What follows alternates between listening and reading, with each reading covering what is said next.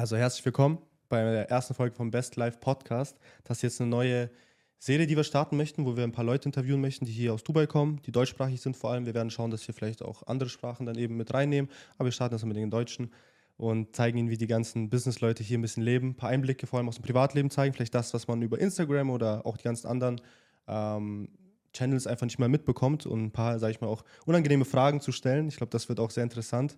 Als ersten Gast haben wir David. Vielen Dank dafür, dass du dir Zeit genommen hast. Ja, vielen Dank auf jeden Fall für die Einladung, Jungs. Ich freue mich auf jeden Fall, Teil der ersten Podcast-Serie bei euch zu sein und bin auf die Fragen gespannt. Ne? Abfahrt. Die Fragen werden auf jeden Fall interessant. Wir haben einige Fragen. Ich glaube mal, ich gehe mal das Ganze kurz durch. Wir werden auch mal das Thema Dubai vor allem ansprechen. Ich glaube, weil das auch sehr viele Leute interessiert. Vor allem aber auch natürlich das persönliche Leben. Ähm, ich glaube, sehr viele Einblicke zeigst du ja auch über Instagram. Aber ich glaube, einige Sachen können wir vielleicht auch einfach aus der freundschaftlichen Sicht, die wir auch schon längere Zeit haben, ähm, die wir vielleicht wissen, die vielleicht andere Leute aber nicht wissen, was du vielleicht auch davon ein bisschen was erzählen möchtest, wo wir ein paar Fragen stellen können. Und natürlich das Thema Mindset und natürlich das Thema Beruf, Business, Trading bei dir in dem Fall. Und ich glaube, das wird auf jeden Fall sehr interessant, was man da alles herausfinden kann heute. 100 Prozent. Ich denke schon. Ein, das ein oder andere Secret werden wir heute rauskitzeln. wir werden auf jeden Fall dann geilen Content damit ballern. Und das wird auf jeden Fall was, was richtig nice ist. Wir verstarten den Podcast auf jeden Fall.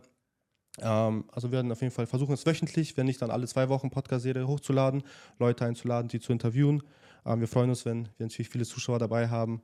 Und ich glaube, dann starten wir auf jeden Fall mit den ersten Fragen was mich vor allem als allererstes interessieren würde, weil ich jetzt selber seit neun Monaten in Dubai lebe. Ich bin vor neun Monaten nach Dubai gezogen. Ich war ein paar Mal hier, aber jetzt nicht für längere Zeit. Und es hat sich ja schon, ich sage mal, Dubai verändert sich ziemlich schnell. Das ist so auf jeden Fall der Fakt, dass ähm, es in Deutschland, sage ich mal, ein bisschen langsam vorangeht. Dubai natürlich sehr, sehr schnell, also schnelllebig ist vor allem. Und mich würde mal vor allem interessieren, wie war es denn eigentlich so vor vier Jahren? Ich meine, oder wann bist du hergezogen? Ja, das allererste Mal war ich im Februar 2019 da. Das heißt, das ist jetzt so ein bisschen vier, viereinhalb Jahre quasi her. Und ähm, ja, auf jeden Fall ist schon eine ganz gute Zeit hinterher. Genau, ich bin nämlich hergezogen. Natürlich gab es erstmal Komplikationen. Man muss schauen, wie man hier ein Visum bekommt. Man muss schauen, wie man hier vielleicht auch eine Krankenversicherung bekommt. Man muss schauen, wie man hier erstmal ich mal, Freunde gewinnt, vielleicht auch Communities irgendwie reinkommt, mit Leuten interagieren kann. Du hast mich da auf jeden Fall unterstützt. Auch danke dafür nochmal, dass du mich da mitgenommen hast und auch ein paar Leuten vorgestellt hast. Gerne, gerne. Und genau, mich würde es interessieren, wie war es eigentlich für dich? Weil ich glaube mal, du bist hergekommen, du kanntest niemanden hier. Ja. Also eine einzige Person, mein Geschäftspartner, den Dominik, den kannte ich schon, aber bin halt hier hingekommen und wie du schon sagst, äh, gerade am Anfang ist es was ganz, ganz anderes.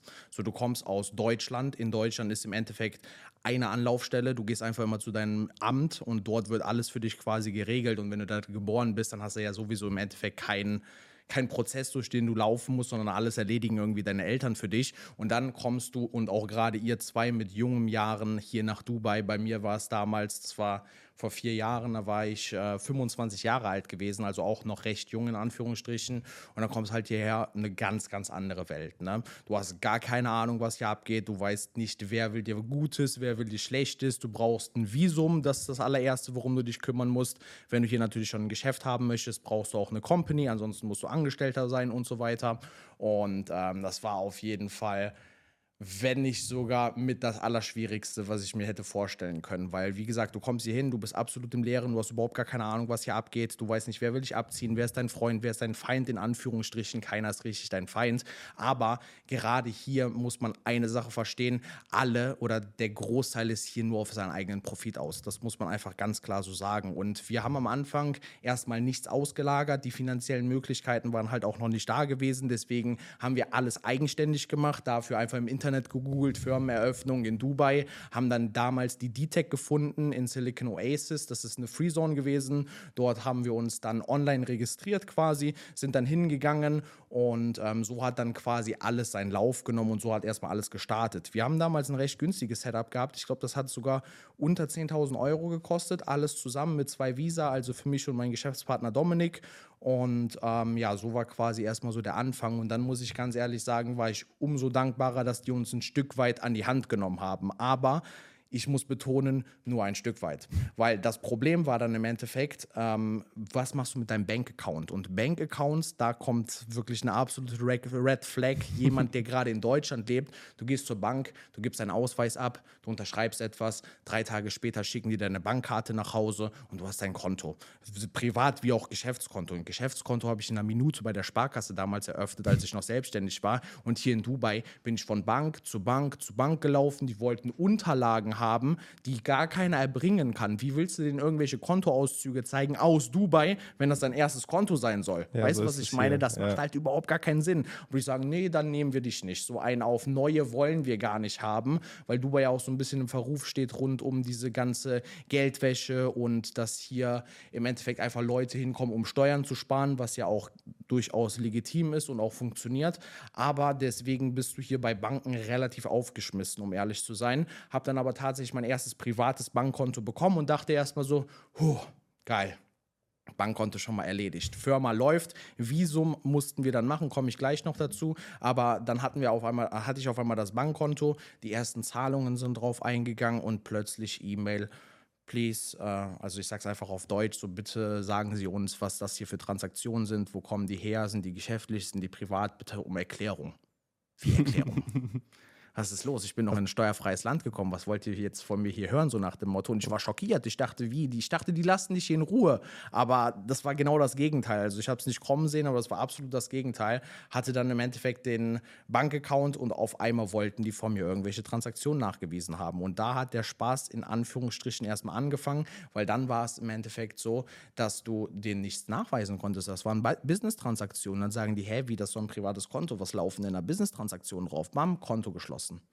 Und damals war ich in, ich kann da wirklich noch stundenlang erzählen, aber ich möchte gar nicht so weit ausholen. Nee, ist interessant. ist interessant. ja, auf jeden Fall, damals war ich schon in Italien im Urlaub gewesen und ähm, dann rufen die mich an und sagen zu mir, ja, Sonntag wird dein Konto geschlossen, kannst gerne einmal kurz eine Transaktion machen, kannst dein Geld rüberschieben. Ich so, Moment mal, ich habe nur das Konto. Und jetzt mal ein paar hunderttausend Euro nach Deutschland zu schicken, nur weil das Konto hier geschlossen wird und die Sparkasse, die dreht durch, Mann. Die Sparkasse dreht durch und das geht gar nicht. Und dann dachte ich mir so, krass, du hast dich echt komplett auf die verlassen auf eine einzige Bank und das war eine absolute Katastrophe. Die haben mich dann auseinandergenommen, dann bin ich zurückgeflogen, extra früh aus meinem Urlaub zurückgekommen, um hier Bankkonten ohne Ende zu eröffnen. Ich bin von einem zum anderen Bankkonto oder zu einer Bank nach der anderen gegangen und habe das dann quasi erledigt. Aber ja, ich will gar nicht so weit, da könnte ich wirklich alleine über dieses Thema, kann ich locker zwei Stunden reden, wie der ganze Prozess ausgesehen hat, ähm, um hierher zu kommen. Aber kurz gesagt, angekommen, Gott sei Dank diese Freezone gefunden, da angemeldet, die haben sich ein bisschen darum gekümmert, dann äh, zumindest um den Visa-Prozess, musste hier kurz einen Medical-Check machen und habe dann im Endeffekt, nachdem ich auch noch Fingerabdrücke und Fotos abgegeben habe, habe ich mein Visum bekommen und meine Emirates-ID und so war quasi der Start. War recht holprig. Du kannst es natürlich ehrlich gesagt auch mit Experten machen, die dich halt unterstützen, aber das ist halt wirklich ein Haifischbecken. So, die Leute oder die Preisspannen gehen hier von 5000 bis hin zu 500.000, mal überspitzt dargestellt, aber wirklich so ja. von 5000 bis hoch locker. Ich habe schon 50.000 für eine Firmeneröffnung auch mitbekommen, die die Leute bereit waren zu bezahlen. Und ähm, da bist du halt komplett lost. Du hast gar keine Ahnung. Wie lange hat es gedauert? Was denn? Das ganze Prozess, bis du dein Bankkonto hattest, sage ich mal. Ich würde schon sagen, so eineinhalb, zwei Monate. Okay, ja, es geht ja. Ja, ja, ich war, ich war halt hinterher, ne? Ja, weil ich ja. wusste halt, ich brauche jetzt hier ein Bankkonto. Deutschland wird mich auseinandernehmen. Die wollten meine Sparkastenkonten auch schon dreimal schließen, als die gehört haben, ich gehe nach Dubai. Da sind Briefe gekommen, Erklärungen, wo bist du auf einmal ansässig und, und so weiter und so fort. Also ganz, ganz viele Probleme da gefaced. Aber ich habe halt alles in Deutschland abgelehnt, äh, abgemeldet und dann haben die mich halt auch diesbezüglich in Ruhe gelassen. Ne?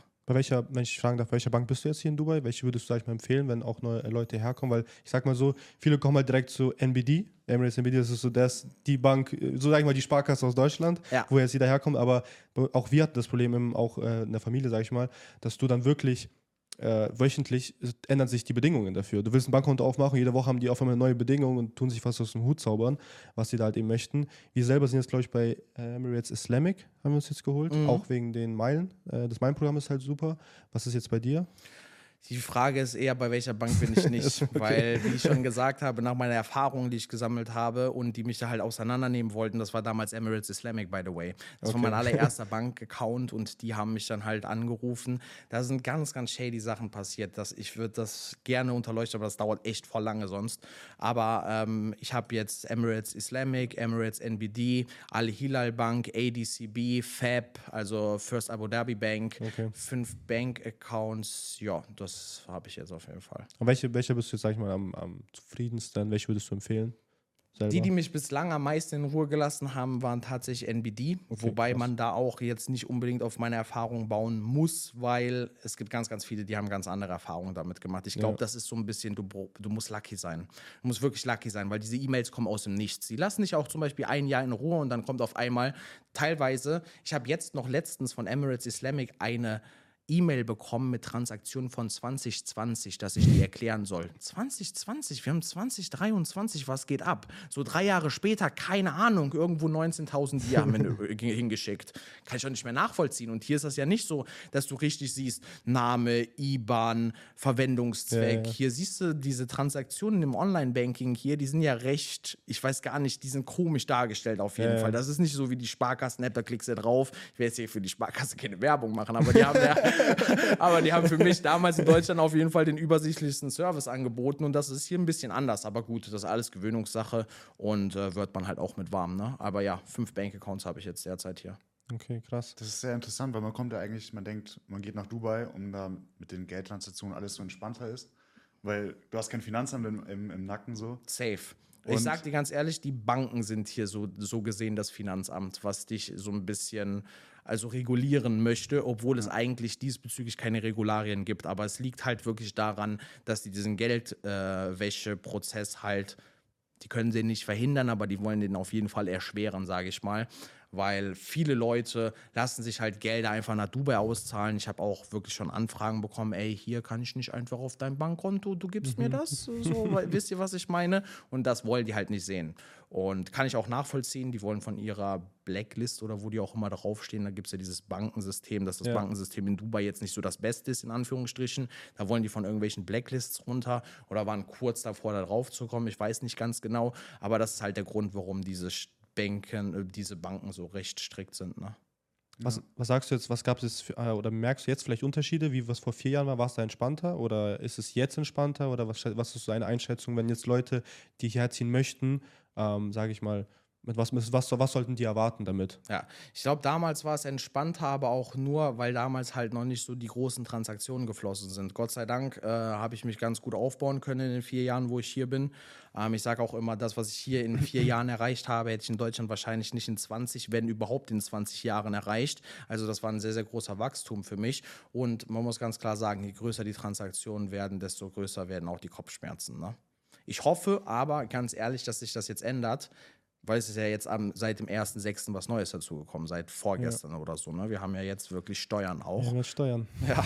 Herzlich willkommen. Wir haben 9% Steuern auf jeden Fall und ähm, ja, Deswegen wird das jetzt sowieso, denke ich mal, deutlich reguliert, äh, regulierter sein. Ob es dadurch entspannter wird, weiß ich nicht. Aber ich glaube, dass mhm. du jetzt einfach auch genauso wie in Deutschland Buchhaltung führen musst und dann kannst du halt Transaktionen einfacher erklären, weil jetzt schreibst du dir jedes Ding auf oder irgendein Steuerberater, das wird hier ein bisschen anders heißen, aber irgendjemand, der sich um deine Steuern kümmert, der wird dann wissen, was da abgeht. Ne? Dann schreibe ich ihm eine E-Mail und dann ist das hoffentlich erledigt. Genau, du hast ja dann im Endeffekt Accountants, ne? die übernehmen deine Buchhaltung. Du hast, ja. du hast auch eine Buchhaltungspflicht. Ähm, die Sache ist aber, was viele vielleicht das auch nicht wissen oder was viele vielleicht falsch verstanden haben, es ist ja immer noch Inland. Ne? Du hast hier mal zwei verschiedene ähm, Firmentypen. Du hast ja eine Freezone und du hast ja Mainland-Firmen. Freezone sind ja nur für Auslandsgeschäfte. Mainland kannst du halt auch Inlandsgeschäfte führen, ne? aber natürlich auch Auslandsgeschäfte. Die Steuern sind aber nur für Inlandgeschäfte immer noch. Also alle Auslandsgeschäfte sind halt auch immer noch von der Steuer befreit. Und ähm, genau, du, das Interessante hier ist aber, du kannst ja auch wieder deine Steuern absetzen. Das kannst du jetzt nämlich auch machen in Dubai. Das heißt, die Steuern an sich, genau, das sind halt immer so Geschäft, die du halt im Inland tätigst, vor allem halt, sag ich mal, Shops, Restaurants, so in diese Richtung geht das Ganze eher. Aber ich glaube mal, so stark reguliert wird es jetzt auch noch nicht sein, weil die da auch neu sind in dem ganzen Thema. Ja, die werden reinwachsen müssen, 100 Prozent. Da wird es auch wieder Leute geben, die werden jetzt Geld von dir nehmen, nur damit die dich da irgendwie durchdribbeln. Ne? Das ja. kennen wir alle. Auf jeden Fall. Wird auf jeden Fall interessant. Ähm, was ist deine Einschätzung jetzt von Dubai? Das- Ich sag mal, man hat oder man sagt, du, du hattest früher Dubai die Diamantenzeit, sag ich mal, vor so 20 Jahren, wo das Ganze gewachsen ist, wo das, dieser ganze schnelle Wachstum vor allem stattfand, wie Dubai wirklich aus dem, aus dem Grund einfach auferstanden ist und jetzt einfach so viel hier passiert und auch so schnelllebig ist, sagt man, jetzt ist eher so die Goldzeit hat angefangen. Das Ganze ist soweit ready, die tun die letzten Bauarbeiten, sage ich mal, fertigstellen, die letzten Projekte werden irgendwo fertiggestellt. Auch ähm, die zweite Palme habe ich jetzt auch mitbekommen, soll jetzt auch wieder ähm, umgebaut werden. Aber im Endeffekt so, das meiste, sage ich mal, 80 Prozent ist schon ready, so wenn nicht sogar 90 Prozent ist schon ready und die meisten Leute ziehen jetzt her und fangen an, hier die ganzen, diese ganzen Geschäfte auch zu führen, beziehungsweise sind ja auch schon länger dabei und das ist, sage ich mal, so ein bisschen so, so, so, so traditioneller geworden. Aber was ist so deine Einschätzung? Wird Dubai jetzt noch viel weiter wachsen oder ist es jetzt, sage ich mal, auch schon irgendwo die Spitze? Vor allem jetzt nicht Immobilienpreise, sondern ich meine halt vor allem dieses Businessleben so. Denkst du, das ist die Spitze oder denkst du, es wird noch, hat noch viel Potenzial ähm, zu Ja. wachsen? Ich glaube tatsächlich, wir sind ganz weit weg von die Spitze, um ehrlich zu sein. Wenn ich sehe, wenn du jetzt sagst, 80, 90 Prozent sind fertig, vielleicht von dem, was jetzt gerade angefangen gefangen worden ist, zu bauen. Aber Dubai Ja. ist ja im Endeffekt so, dass wir hier quasi das Meer haben und dann ist Dubai ja, wir haben ja eine ganz, ganz lange Küste im Endeffekt und Dubai baut sich immer weiter in die Breite. Du musst jetzt überlegen, da wo damals die Expo war, was in Anführungsstrichen wirklich am Arsch der Welt liegt, ne, wenn du das mal so betrachtest, da fährst du ja locker von der einen Seite bis zur anderen Seite, von Downtown zum Beispiel bis dahin, fährst ja locker 40, 50, 60 Minuten, je nachdem, welche Verkehrslage du hast. Einfach nur eine Straße die ganze Zeit durch und bis in der Expo und da wird jetzt ein riesengroßes Areal gebaut und dann darf man nicht vergessen, dass da, darüber hinaus bauen wir ja nicht nur in die Breite, sondern mittlerweile auch in die Wüste quasi richtig aktiv rein. Wenn du dir da mal Kills 2 zum Beispiel anschaust, das ist ja wirklich, da fährst du ja alleine von, vom Meer aus, bis du da bist, locker mal eine Stunde nur durch die Wüste so gefühlt. Ähm, vielleicht vertue ich mich auch, vielleicht sind es nur 50 Minuten, aber es ist auf jeden Fall Kommt richtig hin, weit ja. drin. Und ähm, ich glaube, wir sind gerade in Anführungsstrichen erst am Anfang, weil das, was die vor 20 Jahren nicht gesehen haben, was heute dasteht, das können wir auch uns nur im geringsten vorstellen, was in den nächsten 20 Jahren passiert, weil egal wo du hinfährst, es stehen irgendwelche Baukräne da. Es wird gerade wirklich jeder Plot irgendwie verkauft, bebaut und manche sind halt auf Standby, weil du musst dir so überlegen, die großen Bauträger hier zum Beispiel, die gehen hin und die kaufen sich ganz, ganz viele Plots, nur um dieses Land zu sichern. Und bauen dann aber erstmal, die haben zum Beispiel, keine Ahnung, 50 Plots gekauft, die haben ja auch nicht unendlich Liquidität, denen geht es schon extrem gut und so weiter. Aber was die ja immer machen, die machen dann so Launch-Phasen quasi von so Off-Plan-Projekten und dann kannst du dich für diesen, oder dann fangen die an, einen Plot zu bebauen. Und wenn das Ding fertig ist, fangen die da an. So, das heißt, die bauen ja nicht gleichzeitig alle 50 Plots, die die jetzt schon besitzen, sondern die warten halt, ne? so dass es halt auch mit den Kunden übereinstimmt, weil die wollen die Dinger ja auch verkaufen und nicht einfach nur fertigstellen. Und deswegen glaube ich, dass Dubai, ey, das ist ja jetzt schon eine Weltmetropole, aber ich glaube, die wird alles in den Schatten stellen. Ja, wir haben hier halt diesen Scheich. Mohammed, der kümmert sich halt extrem geil darum. Ne? Also ist natürlich schon einer, der das Ganze hier regiert. Und wir haben in der Vergangenheit in den Geschichts Geschichtsbüchern auch gesehen, dass das nicht immer unbedingt die beste Regierungsart ist. Aber es ist definitiv die beste Regierungsart, meiner Meinung nach, wenn du einen hast, der sich wirklich für die Menschen und auch für sein Land einsetzt und dafür interessiert und halt nicht seine Macht einfach nur ausnutzt. Ne? Das heißt, solange der, ist ja auch schon ein bisschen älter, noch da sein wird, aber der hat auch seinen Sohn sehr gut erzogen und so weiter, glaube ich, dass solange diese Familie genau mit diesem Drive weitermacht, wird es halt unstoppable werden. Also ohne Spaß, wirklich unstoppable. Ich glaube, wir stehen gerade noch in Anführungsstrichen ganz am Anfang, weil das, was die, die haben die ganze Stadt in 50 Jahren aufgebaut. Ja. Denk mal die nächsten 50 Jahre. und die Technik wird ja weiter, es kommen immer mehr Menschen hier hin und die bauen ohne Ende. Ich glaube, wir sind ein bisschen zu früh geboren. In 50 Jahren wird das hier jeder wird hier sein. Also wirklich jeder Mensch auf der ganzen Welt wird einmal in seinem Leben in Dubai sein. Ist ja jetzt schon sehr, sehr viele, aber ich glaube, später wird das halt. Wirst du hier sein? Ja, wenn ich dann noch lebe, auf jeden Fall. Ne? Ja, Das also Dubai wird auf jeden Fall mein Lebensmittelpunkt bleiben für immer. Ähm, ich will darüber hinaus natürlich viel von der Welt sehen, reisen und so weiter, aber alleine schon die ganze Sicherheit, die wir haben und so weiter, ganz, ganz viele Aspekte sprechen ja für Dubai. Ähm, deswegen wird das hier immer mein Lebensmittelpunkt sein und ich kann mir auch bestens vorstellen, hier meine Kinder irgendwann großzuziehen. Okay, krass. Ich kenne halt viele, die kommen halt mit, der, mit dem Mindset nach Dubai, die kommen jetzt her, die starten ihr Business, die wollen etwas erreichen, ne? Und äh, wenn die dann schon Richtung Kinder, Familie oder sage ich mal auch teilweise sogar Rente gehen, wieder zurück ins Heimatland. Ähm, nicht unbedingt Deutschland, auch viele, sag ich mal, Ausländer, die in Deutschland halt gelebt haben und dann eben nach Dubai gekommen sind. Aber viele möchten dann immer zurück ins Heimatland. Du bist jetzt nicht so, du möchtest dann schon Bei mir ist es gar nicht so. Gar nicht. Bei mir ist es gar nicht so. Ich kann das auch in Anführungsstrichen nicht wirklich nachvollziehen. Klar, jeder soll sein Ding machen und jeder muss glücklich sein und seine eigenen Entscheidungen treffen. Und ich würde niemals sagen, dass meine besser ist als eine andere, aber ich kann ja einfach mal so von Faktenlage aussprechen. So Kinder, wenn du hier in JBA rumläufst um 3 Uhr nachts, laufen die da einfach ohne irgendeinen Aufpasser oder irgendjemanden, meistens sogar ohne einen erwachsenen Teil, laufen die da halt fröhlich äh, umher und die Eltern brauchen sich nicht mal eine Sekunde darum Sorgen machen, dass das Kind irgendwie nicht mehr nach Hause kommt. So, selbst wenn das lost geht, sage ich mal, spätestens äh, am nächsten Morgen oder nach ein paar Stunden hat die Polizei das Ding irgend äh, das Ding sage ich schon, sorry. hat die Polizei das Kind irgendwo schon eingefangen oder wurde irgendwo abgegeben und dann ist es halt wieder ganz äh, sicher und behütet zu Hause. Also dieser Punkt Sicherheit ist hier halt unfassbar krass, unfassbar, ja. Man sagt halt, dass das hier eine Bubble ist, so ein auf, dass es auf der ganzen Welt nicht so ist. Ich muss aber tatsächlich sagen, dass ich finde, dass es eigentlich genauso sein sollte. So, warum soll man sich um seine Sicherheit kümmern? So, das ist doch eigentlich so. Tu doch einfach niemandem etwas. Und ja, wenn du was machst, wirst du hart bestraft. Nur deswegen ist es hier auch so sicher. Tu doch einfach niemandem etwas, dann geht es doch auch allen gut so. Und deswegen, meiner Meinung nach, leben eher alle anderen Länder in der Bubble, wo du dich um deine Sicherheit kümmern musst. Und hier ist es eigentlich genau so, wie es in meiner Vorstellung zwischenmenschlich auch passen sollte, dass sich hier niemand um so etwas Gedanken machen muss. Ne? Dann der nächste Punkt ist, hier werden deine Kinder gar nicht mit Drogen in Kontakt kommen. Ne? Also ist jetzt nicht so, dass jedes Kind irgendwie Drogen nimmt. Ne? Also was heißt Kind? Das fängt ja auch wahrscheinlich eher so ab 16 bis 18, 20 Jahren an.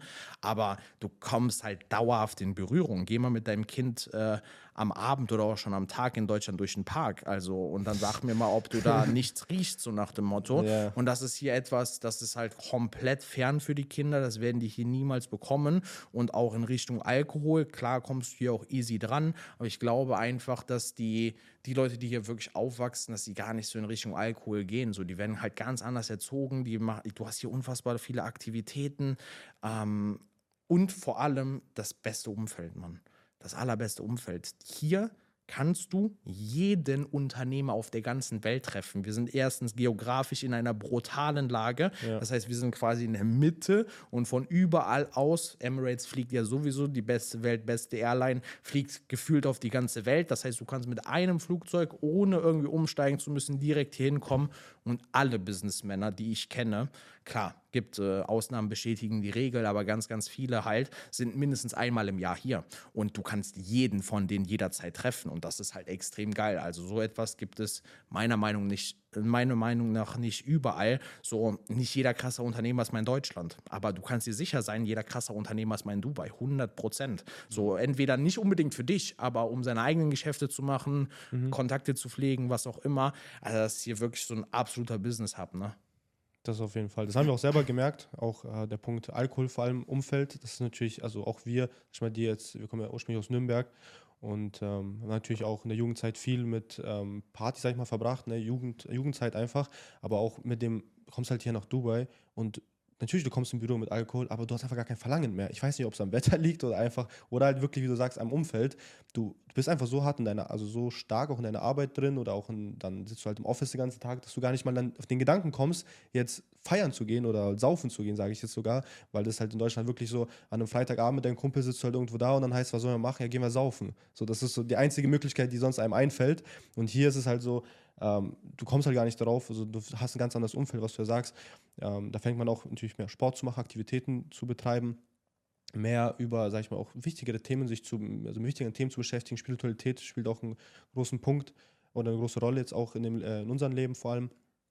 Aber vielleicht auch bei dir, was sind so die Aktivitäten, die du jetzt ähm, in letzter Zeit vielleicht aktiv machst? Das haben wir schon davor jetzt noch drüber gequatscht, kurz äh, vor dem Podcast, aber vielleicht auch, sag ich mal, Sportarten, Hobbys, so was sind so deine Vorlieben, sag ich mal, Dubai, was würdest du auch Leuten empfehlen, wenn sie herkommen oder sag ich mal, wenn sie umziehen, wie kommen sie in solche Sportarten oder sag ich mal auch solche Clubs irgendwo auch rein? Ja, also es gibt hier halt ganz, ganz viele Communities im Endeffekt. Ne? Das heißt, auch wenn du zum Beispiel, hier ist ja viel Indoor, ne? müssen wir ja nicht drum herum reden. Hier ist es sehr heiß im Sommer, es ist brutal geil im Winter. Also wir haben eigentlich nicht unter 16 oder 19 Grad an Temperatur. Kannst auch eigentlich im Winter halt auch noch mit einem dünnen Pullover rumlaufen.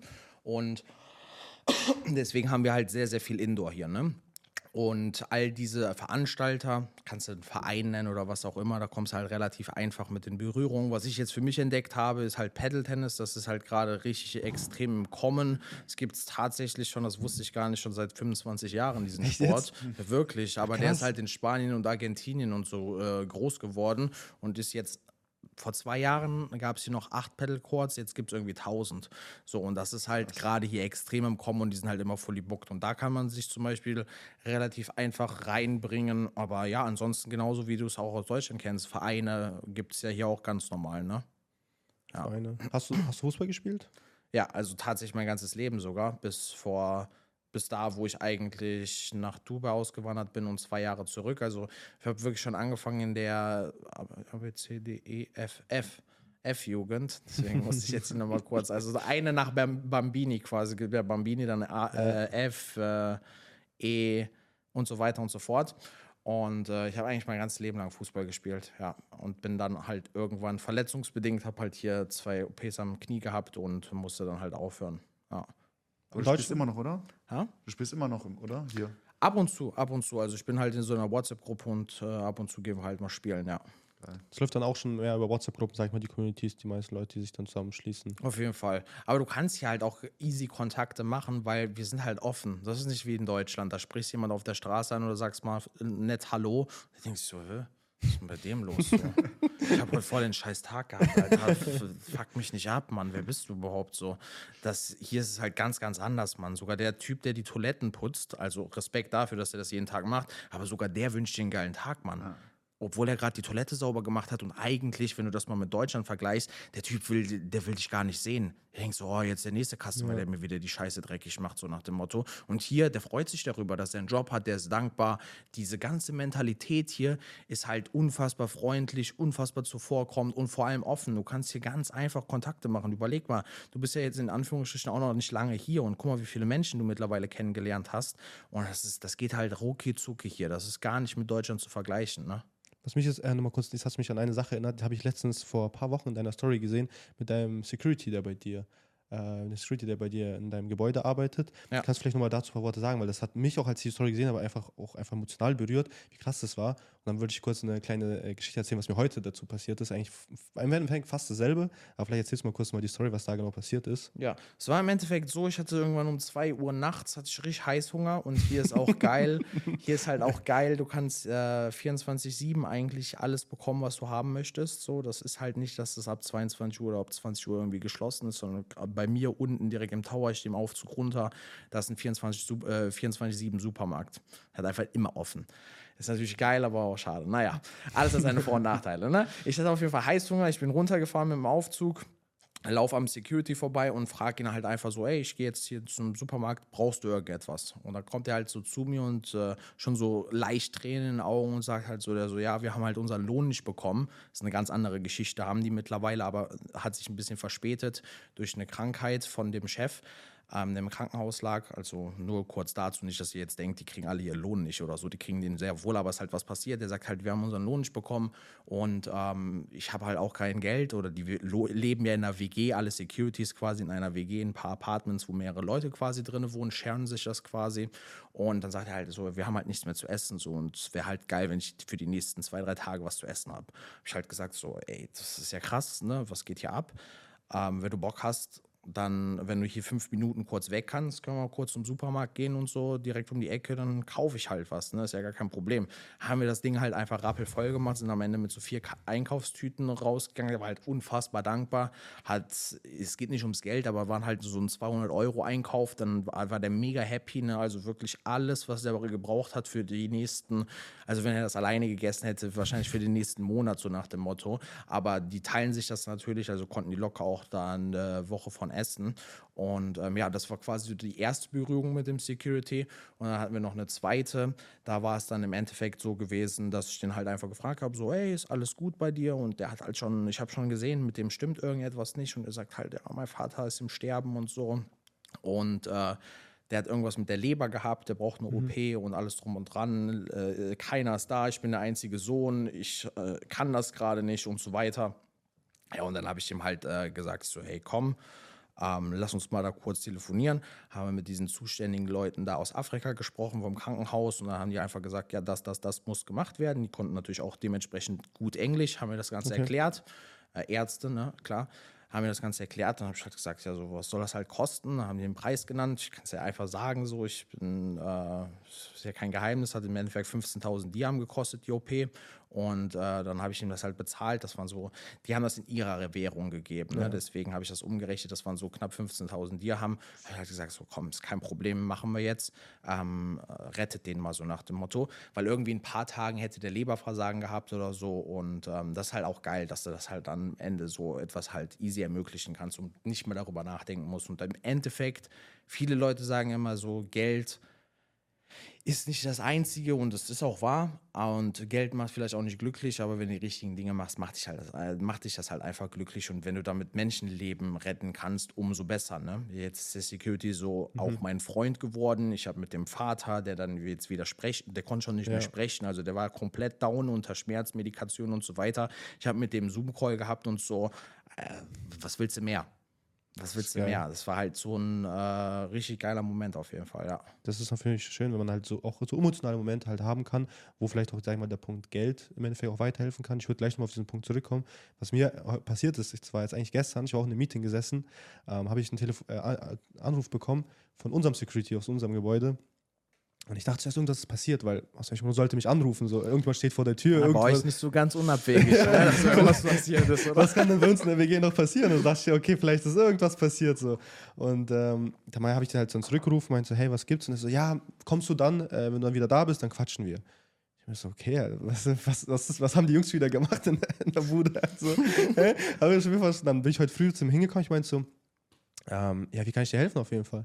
Da meinte man, können wir kurz um die Ecke gehen? Ich bin so, ja, okay, klar. Ist ja schon mal so eine Sache. Und dem, ich habe schon am Telefon gemerkt, dass es irgendwie unangenehm war. Und da halt auch, der war so ganz, ganz unangenehm war das für ihn halt, ne? Und dann, was, da habe ich auch so das gar nicht erwartet, was jetzt eigentlich kommt. Und er meinte halt so, schau mal, ähm, ich, ähm, irgendwie Familie war das, im Endeffekt bedingt, kostet irgendwas 1500 und er hatte nur 1000 und 500 fehlen ihm. Ich habe jetzt auch gar nicht verstanden, welche Währung er überhaupt meint. Ich meinte so, also, brauchst du Geld? Ich habe einfach nur nicht ganz verstanden. Er meinte, ja, mir geht es ein bisschen ums Geld gerade. Aber ich habe auch gemerkt, ihm war es so unangenehm, das zu fragen. Und er hatte, weil wir eigentlich ziemlich cool sind, ich begrüße halt jeden, jeden Morgen immer so, ich wünsche ihm immer einen schönen Tag und sowas. Hab fand, für ihn war es halt irgendwie wahrscheinlich die einzige Person, die er das fragen konnte, war Ja, halt irgendwie safe. ich.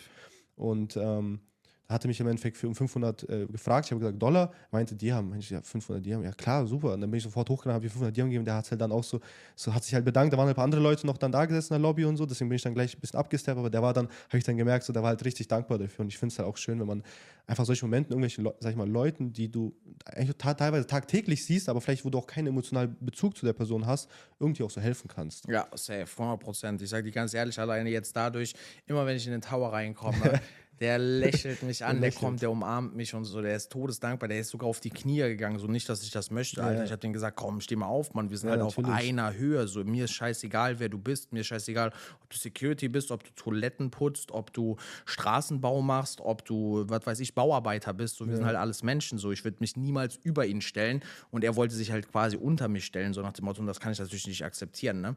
aber einfach schon diese Dankbarkeit und so weiter, der ist auch sehr, sehr gläubig, äh, God will bless you, 500 Mal gesagt und so weiter, ist natürlich auch schön, Schön, ne? ja. So, und ja, das ist halt geil und äh, ja, Geld ist nicht alles, aber ohne Geld ist das halt einfach nicht möglich. Da, da wollte ich dir auch mal die Frage stellen, was findest du selber, ähm, ich sage mal, du bist jetzt auch nicht aus einer reichen Familie, ne? Also du bist halt auch ganz, sag ich mal, normale äh, Arbeiterfam Arbeiterfamilie, Arbeiterfamilie ja. aus Deutschland. Du bist, sag ich mal, mit deinen mit jungen Jahren nach Dubai gezogen, hast angefangen, Business zu äh, unternehmen, Geld zu machen in irgendeine Richtung und hast dir, sag ich mal, auch einen Wohlstand dir erarbeitet. Findest du, du hast dich selber verändert in Bezug, sag ich mal, erstmal vielleicht den Punkt Spiritualität, den Punkt ähm, auch irgendwo Mindset oder den Punkt vor allem, was viele halt sagen, immer dieses Arroganz. Ne? Findest du selber, dass du es verändert hast oder hast du öfter, sag ich mal, auch so was in diese Richtung bekommen, vielleicht auch natürlich Positives ähm, als Feedback bekommen? Würde Ja, also generell sagt man ja immer so, Geld verändert den Menschen. Meiner Meinung nach definitiv nicht. Also Geld zeigt einfach nur, welcher Mensch du tatsächlich bist. Warst du davor schon Arschloch, wirst du mit Geld ein größeres werden. Warst du davor ein geiler Mensch, dann wirst du noch ein besserer Mensch, so nach dem Motto. Und natürlich in Richtung Mindset, weil du es auch angesprochen hast, du musst mit dem Mindset größer werden oder du musst größer werden. Und dadurch wird sich auch dein Mindset changen, wenn du halt auch mehr Geld verdienen möchtest, sagen wir einfach mal so. Ne? Es jetzt soll nicht alles auf Geld bezogen sein, aber im Endeffekt misst du deinen Unternehmenserfolg dann tatsächlich doch in Geld. So, es spielt Ja. keine Rolle. Kannst der geilste Unternehmer sein, machst du machst einen Euro Kasse, bist halt kein, kein geiler Unternehmer. Das heißt, das wird halt äh, so in Anführungsstrichen halt immer in Geld gemessen. Und ähm, ja, deswegen, also meiner Meinung nach bin ich, war ich davor. Ich versuche immer jeden in meiner Umgebung halt glücklich zu machen. Ich bin sehr spendabel und so weiter.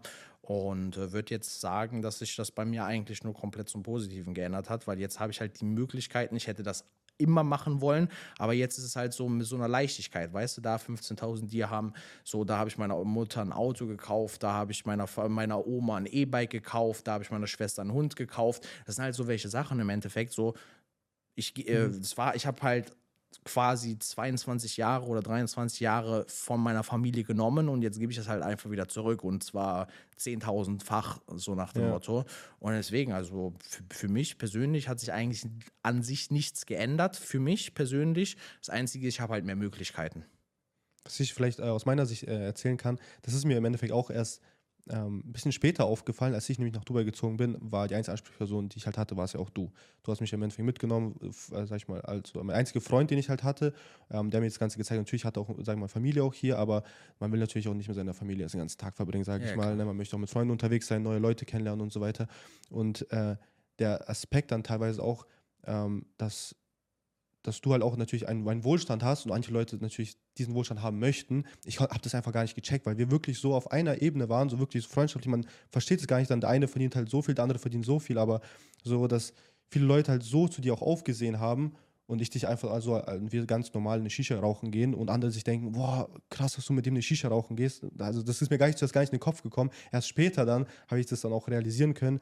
So, okay, krass, manche Leute halt wirklich, die verdienen 10.000 Euro mal im Monat und die sind so abgehoben geworden, die gehen mit niemandem, die treffen sich mit niemandem mehr und sind in ganz anderen Kreisen unterwegs und fühlen sich halt übertrieben. Und dann gibt es halt Leute, die verdienen halt wirklich das 10, 100, 1000-fache davon und die benehmen sich immer noch genauso. Und ich glaube, das war für mich auf jeden Fall auch mit dir eins zu eins genauso. Und ich glaube auch, das können auch die Jungs, die ich auch mal wieder mitgenommen habe, auch genauso bestätigen, auch der Basti, kann ich bestimmt auch bestätigen, auch die anderen Jungs, die immer mal wieder freigekommen sind und so, auch Geil. gesagt, wow, wie krass bodenständig die Person ist. Und die wissen ja teilweise auch mal, was für Zahlen da auch geflossen sind, so, ne, was auch für, äh, was für, äh, sag ich mal, Auszüge oder Ab Kontoauszüge, sag ich mal, da, sag ich mal, wo du auch mal gezeigt hast, so, die kennen ja auch die Zahlen. Und dann denkst du sich so, wow, krass, dass man mit, mit so einer Person einfach so ganz gechillt am Tisch sitzen kann, die Shisha rauchen kann und sich über wirklich Gott und die Welt unterhalten kann, ohne dass der irgendwie in irgendeiner Form arrogant wirkt. Das Ja. kannten die halt gar nicht Geil. teilweise, weil es halt auch öfter, sag ich mal, auch durch die sozialen Medien in Deutschland so dargestellt wird manchmal so. Also durch manche Leute werden halt immer so typisch dargestellt. Ich weiß, vielleicht will, kann der Basti auch noch mal ein paar Worte dazu sagen. Ja, so auf jeden Fall ähm, kann ich nur so ähm, ja, bestätigen. Was ich halt krass Geil. finde, ist, dass du, dass du ähm, diese Sachen, wir haben jetzt ein paar Sachen angesprochen, was du für andere Menschen getan hast, weil du jetzt dieses ähm, Vermögen besitzt, kannst du anderen Men- Menschen helfen. Aber du präsentierst das nicht so, als, als würdest du, schau, ich bin jetzt was Besseres, hier, ich helfe jetzt jemandem. Du machst es nicht für die anderen, um jemandem irgendwas zu beweisen. Irgendwie nie, also du machst es einfach für dich und es macht dich glücklich. Ja. Und ähm, es ist halt geil, dann auch Men Menschen zu sehen oder auch einen Freund zu haben jetzt hat, der, ähm, der trotz, obwohl er so ein riesen Vermögen hat, einfach der gleiche bleibt und, ähm, und so ein guter Mensch ist eigentlich. Und Hört auf, Jungs. damit ein guter, naja, das ist nicht selbstverständlich. Ich kenne ich kenn viele, also auch in, im Engkreis, die haben, ähm, die verdienen ein bisschen mehr als, als der Durchschnitt und die sind halt direkt ein bisschen, ähm, vielleicht liegt es auch ein bisschen an Deutschland so, Ich- kann auch Glaub sein, schon. weil, weil dann, ähm, da, da ist ja diese Neidgesellschaft ein bisschen und dann, und dann fühlt man sich so ein bisschen als Feind von denen und dann ähm, ist man als jemand, der ein bisschen mehr Geld hat, vielleicht auch ein bisschen distanzierter und arroganter dadurch.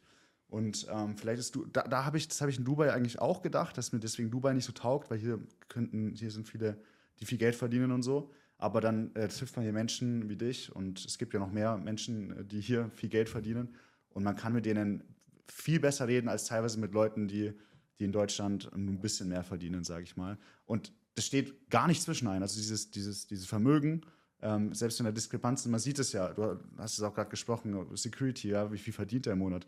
Also das, ist, das ist ja Du weißt, wie viel die verdienen, oder? Ich werde nicht mehr als 200 Euro verdienen, um ehrlich zu sein. Echt? Plus halt Wohnung äh, oder lass es mal 300 Euro sein im Endeffekt. vielleicht oder vielleicht 400. Also irgendwas Ja, so ich glaub, zwischen um den 200 und Dreh, ja. 400 Euro würde ich sagen. Weil dafür haben die halt ihre Wohnung bezahlt, ihren Strom bezahlt und so weiter. Also das ist halt abgedeckt. Sonst kannst du ja auch gar nichts machen so.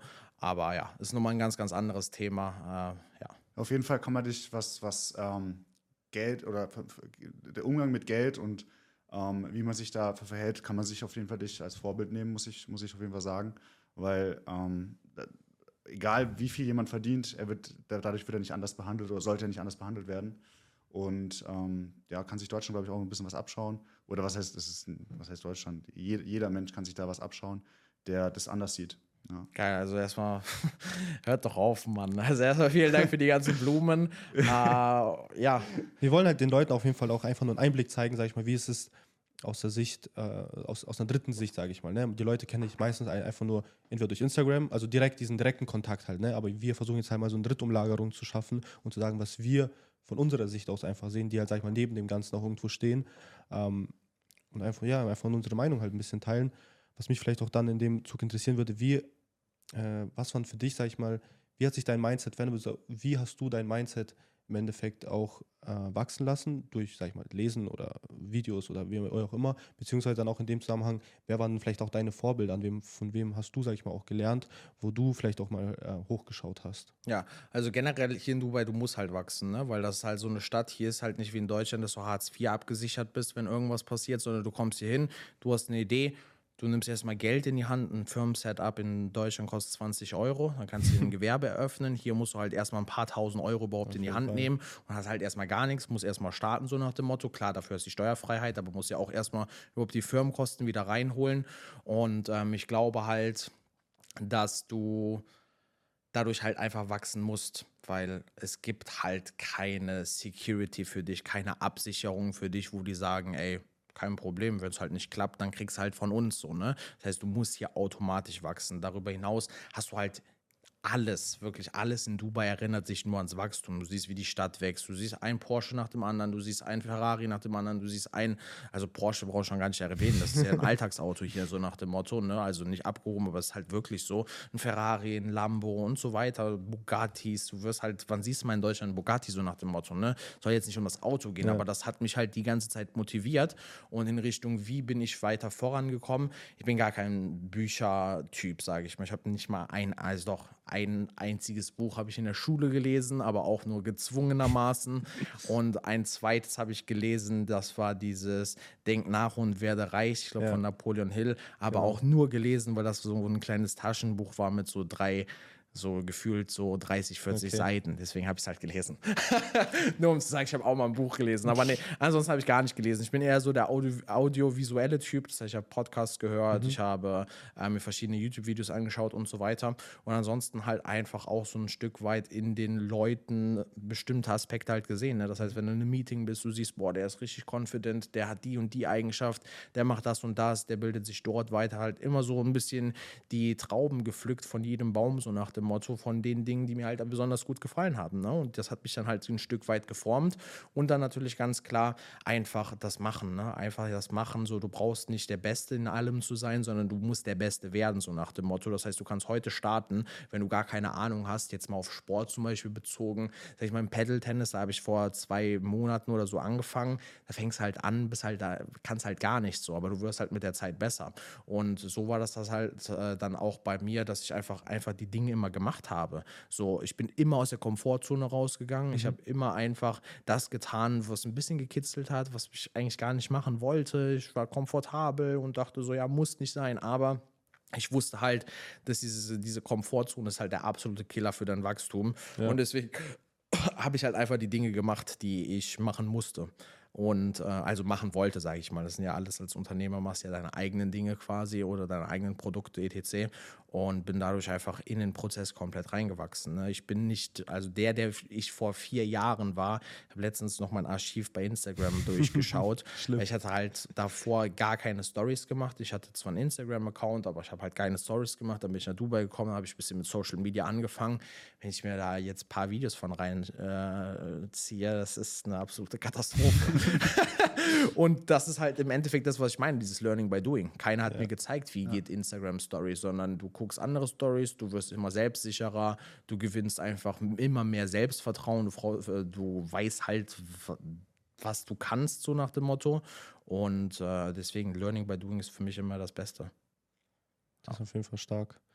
Das ist auf jeden Fall stark. Wie du auch sagst, Komfortzone verlassen, das ist eigentlich das A und O. Vor allem auch für viele, die vor der Entscheidung stehen. Ähm, ich kriege auch mal von Freunden, sage ich mal, hey, bist du nach Dubai gezogen halt, ne? Und das ist ja genau der Punkt. Das ist ja genau der Punkt. Wir haben einfach, das Ding ist ja, wir sind ja nicht mit 100.000 Euro und äh, fertigen Wohnungen und so in Häusern nach Dubai gezogen, sondern wir sind umgezogen, hatten kein Geld, keine Wohnung, keine Firma, wir hatten gar nichts. Wir haben einfach bei so ein bisschen so ein kaltes Wasser gesprungen, sage ich mal. Für uns war es halt so. Und ähm, die, die Jungs, die mich halt jetzt auch immer fragen, halt, wie ist es, ähm, nach Dubai zu ziehen, es ist einfach Komfortzone verlassen. Also wenn du dich nicht, äh, wenn du in Deutschland nicht weiterkommst mit dem, was du gerade tust oder irgendwie schon seit zwei Jahren auf dem Schlauch stehst und wirklich halt kein Schritt irgendwie wirklich vorankommst, sondern jeder Schritt, den du nach vorne gehst, auch irgendwie wieder zurück, dann spring halt ins kalte Wasser, probier halt was anderes und verlass halt, wie du schon sagst, deine Komfortzone. Ja.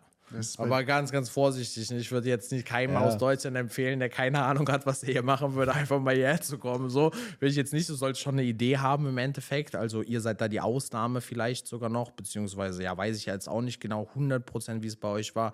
Aber alles in allem, du solltest schon einen kleinen Plan mitbringen, weil wie gesagt, hier gibt es halt keine Security. Ne? Du, die meisten, also viele Leute, ist ja nicht nur, dass es hier Erfolgsstories gibt. Es gibt ja auch genauso viele Leute, die einfach hierher kommen, ihre Ersparnisse mitgebracht haben, nicht in die Potte kommen und dann am Ende als, äh, als sage ich mal, Pleite halt wieder zurück in ihre Länder gehen. Ne? Das gibt es ja auch genauso gut. Ne?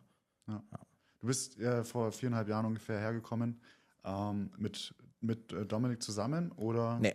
Wir, der war sogar schon hier gewesen. Also, das ist eine ganz, ganz lange Geschichte, wie das bei mir war. Ich war das allererste Mal im Februar 2019 hier als Angestellter. Das heißt, ich hatte schon äh, ein kleines, eine kleine Firma in Deutschland. Ich habe damals Tür zu Tür, Tür zu Tür und Telesale gemacht als kleine Agentur, hatte zwei Angestellte gehabt und bin dann quasi als ja, Agenturleiter, wie du es auch nennen möchtest, es war ein ganz, ganz kleines Unternehmen. Ich würde es schon fast gar nicht als Unternehmen betiteln, sondern einfach nur Selbstständigkeit. Und äh, hatte aber meine Freiheiten dementsprechend und bin dann damals 2019 hier als Angestellter erstmal hergekommen, damals bei einem Trading Coach, weil ich habe mich immer fürs Trading interessiert, beziehungsweise was heißt, ich habe mich dafür interessiert. Ich war schon sehr, sehr gut da drin, habe lange Zeit quasi einfach jeden Tag getradet. War damals auch eine Sucht gewesen, aber auch wieder ein ganz anderes Thema. Ich könnte wirklich stundenlang quatschen. ähm, aber ja, bin dann auf jeden Fall hingekommen und dachte mir dann so, alles klar, so der nächste Schritt wäre für dich einfach, du brauchst einen Mentor direkt an deiner Seite. Und was gibt es Besseres? Du hast zwei Möglichkeiten. Entweder du kaufst dich teuer in irgendein Mentoring ein oder, und das fand ich der smartere Weg, den smarteren Weg, oder du fängst als Angestellter bei einem Trading Coach an. Das hört sich eigentlich gut an, ne? Dann hast du kostenloses Mentoring in Anführungsstrichen. Du machst für den ein bisschen die Drecksarbeit. Ich konnte damals recht gut verkaufen am Telefon, weil ich das ja in meiner eigentlichen Selbstständigkeit gemacht habe. Ich habe gesagt, komm, ich mache für dich Vertrieb. Gib mir die Listen, gib mir die Nummern. Ich bin, ich komme nach Dubai, gar kein Problem. Hast gesagt, ja, komm, können wir machen. Hat dann also viel, viel längere Geschichte, aber im Endeffekt war ich dann hier. Und äh, das war quasi so das allererste Mal, dass ich hergekommen bin. Und auch da habe ich dann erst den Dominik kennengelernt. Das heißt, wir haben uns dann bei, gemeinsam damals bei diesem Trading Coach kennengelernt. Ich bin direkt nach vier Wochen wieder abgehauen. Das heißt, ich war nur vier Wochen kurz hier, bin dann wieder zurück nach Deutschland, habe direkt gekündigt. Ich habe gar nicht richtig angefangen, ne? aber das war nur so Probezeit, drei Monate quasi. Bin direkt wieder zurück nach Deutschland, weil ich halt gemerkt habe, okay, ähm, der Typ hat kein einziges Mal getradet. So, ich war da nicht, um für den Telesale zu machen, sondern ich war da, um Trading noch aufs nächste Level zu bringen und wurde halt, also meine Erwartung wurde gar nicht getroffen und dann bin ich halt einfach wieder zurück nach Deutschland. Aber dadurch habe ich dann den Dominik kennengelernt. Dominik war dann weiterhin noch da gewesen, hat dann auch dort gekündigt gehabt, weil die hatten ihre Diskrepanzen und dann bin ich halt auch wieder zurück nach Dubai, habe ich gesagt, komm, lass unser eigenes Ding machen. Wir waren damals in einer Einzimmerwohnung im Endeffekt zusammen am äh, Wohnen. So war quasi mein Start in Dubai, nachdem ich erstmal hier angestellt war dann nach einem Monat wieder abgehauen bin, ein paar Monate später wieder zurückgekommen bin, dann die Firma eröffnet habe und so weiter. Dominik war hier, ich bin von Deutschland wieder zurückgekommen und ja, dann habe ich halt äh, das erste Jahr auf einer Matratze neben dem Kühlschrank gepennt. Ne? So, und das ist halt etwas, da muss, da hat jeder wahrscheinlich seine Erfahrungen gemacht und das ist halt das, der Price, der to pay ist. Also, Mhm. weil ich sage euch ganz ehrlich, oder das wisst ihr ja, aber vielleicht die Zuschauer hier noch nicht so, ähm, erfolgreich zu werden, finanziell frei zu werden. Ne? Also, das hat einen sehr, sehr, hohen Preis. Sehr, sehr hohen Preis. Also wirklich, das, da ist ein, eine Matratze neben dem Kühlschrank der kleinste Preis, den du zu zahlen hast. Ne?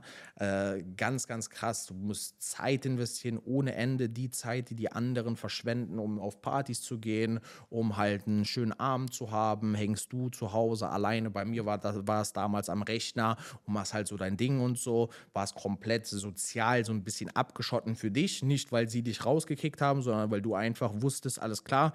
So, und wenn ich jetzt zurückblicke, die Leute sind immer noch genau da, wo die waren, Ja. als ich die in Anführungsstrichen habe ver verlassen habe. So, und ich war halt in der Lage, dann halt mein eigenes Ding aufzuziehen. Und worauf wollte ich nochmal genau hinaus? Ähm, ja, so war halt im Endeffekt mein Anfang in Dubai. Ne? Also der Price to Pay für den Erfolg war recht hoch gewesen. Ich hatte vielleicht nicht die geilste Zeit von 20 bis 26 Jahren. Aber ich kann dir jetzt eine Sache sagen, meine Jahre von 27 bis Lebensende werden geiler sein als jeder von jedem anderen. Und das war halt so für mich persönlich, man sagt ja immer, fünf Jahre mal wirklich auf alles verzichten und du kannst durch sein. Das nur in wenigen Fällen auch funktioniert, muss auch klar sein, aber es kann bei jedem funktionieren. In den wenigsten Fällen funktioniert es aber nur, weil die nicht fünf Jahre Knallgas geben. Also nicht, wenn ich sage fünf Jahre Knallgas, dann heißt das nicht so, ja, ich mache mal jeden Tag eine Stunde hier und ich bilde mich jeden Tag weiter, ich lese mal ein paar Seiten im Buch.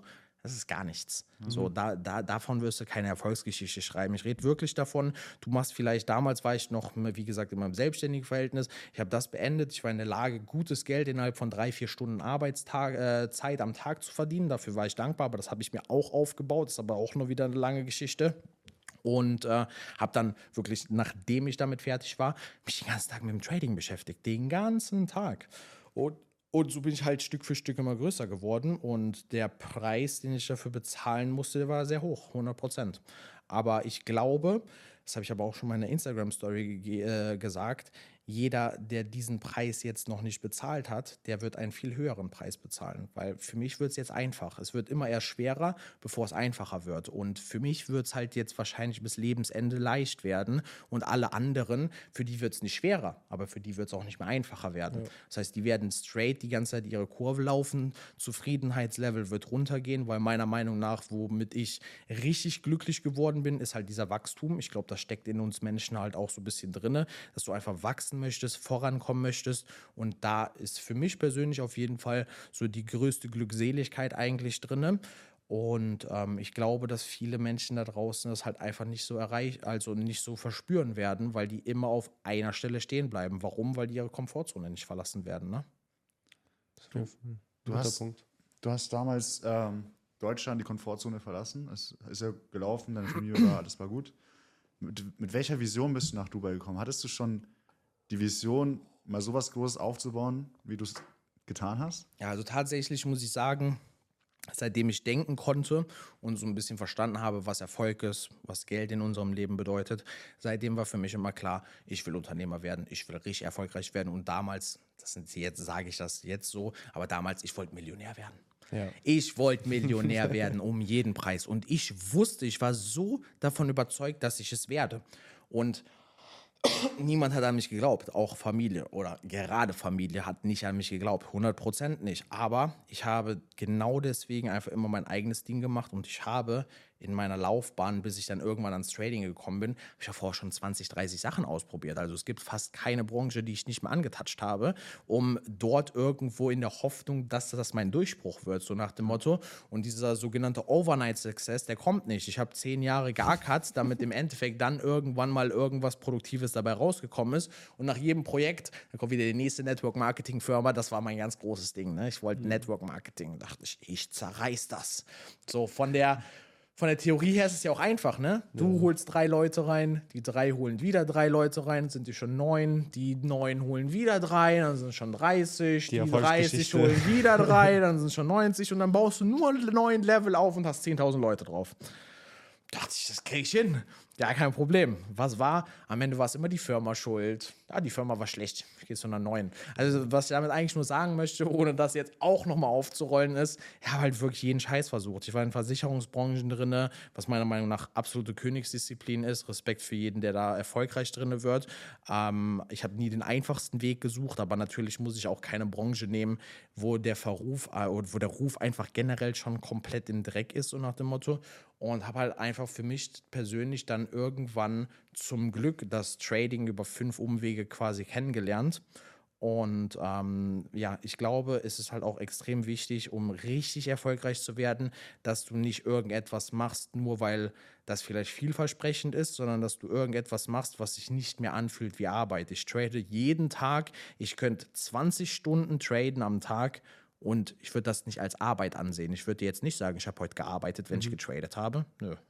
Heute war ein ganz normaler, frei bestimmter äh, oder selbstbestimmter Tag. Ich habe das gemacht, worauf ich Bock hatte. Und das ist meine Entscheidung, Trading zu machen. Was ich damit sagen möchte, ist, das Allerbeste für den äh, persönlichen Erfolg ist, wenn du genau das machst, was auch Spaß macht weil dann fühlt sich nichts mehr wie Arbeit an und dann kannst du auch diese extra Anstrengung und extra äh, Zeiteinsatz und Energie in dieses Projekt reinstecken, weil wenn du keinen Bock darauf hast, dann musst du dich jedes Mal quälen. Ah, ich weiß zwar, dass das vielleicht zum Erfolg führen könnte, aber hm, gar keinen Bock gerade drauf, dann kriegst du dich nicht motiviert und sich immer motivieren zu müssen, ist eigentlich schade, weil wenn du etwas findest, was dir Spaß macht, dann brauchst du dich dafür nicht zu motivieren, dann kommt das einfach von alleine, dann bist du stetig, stetig motiviert. Und wenn du dieses Ding für dich gefunden hast, wenn du ein Ding gefunden hast, was skalierbar ist, wo du weißt, damit oder mit dieser Branche kommst du an deine Ziele ran, wenn du einer der Besten in dieser Branche wirst, und wenn diese Branche dir einfach noch Spaß macht und dann da Gas gibst, ey, das ist Game Changer, Mann, dann bist du durch.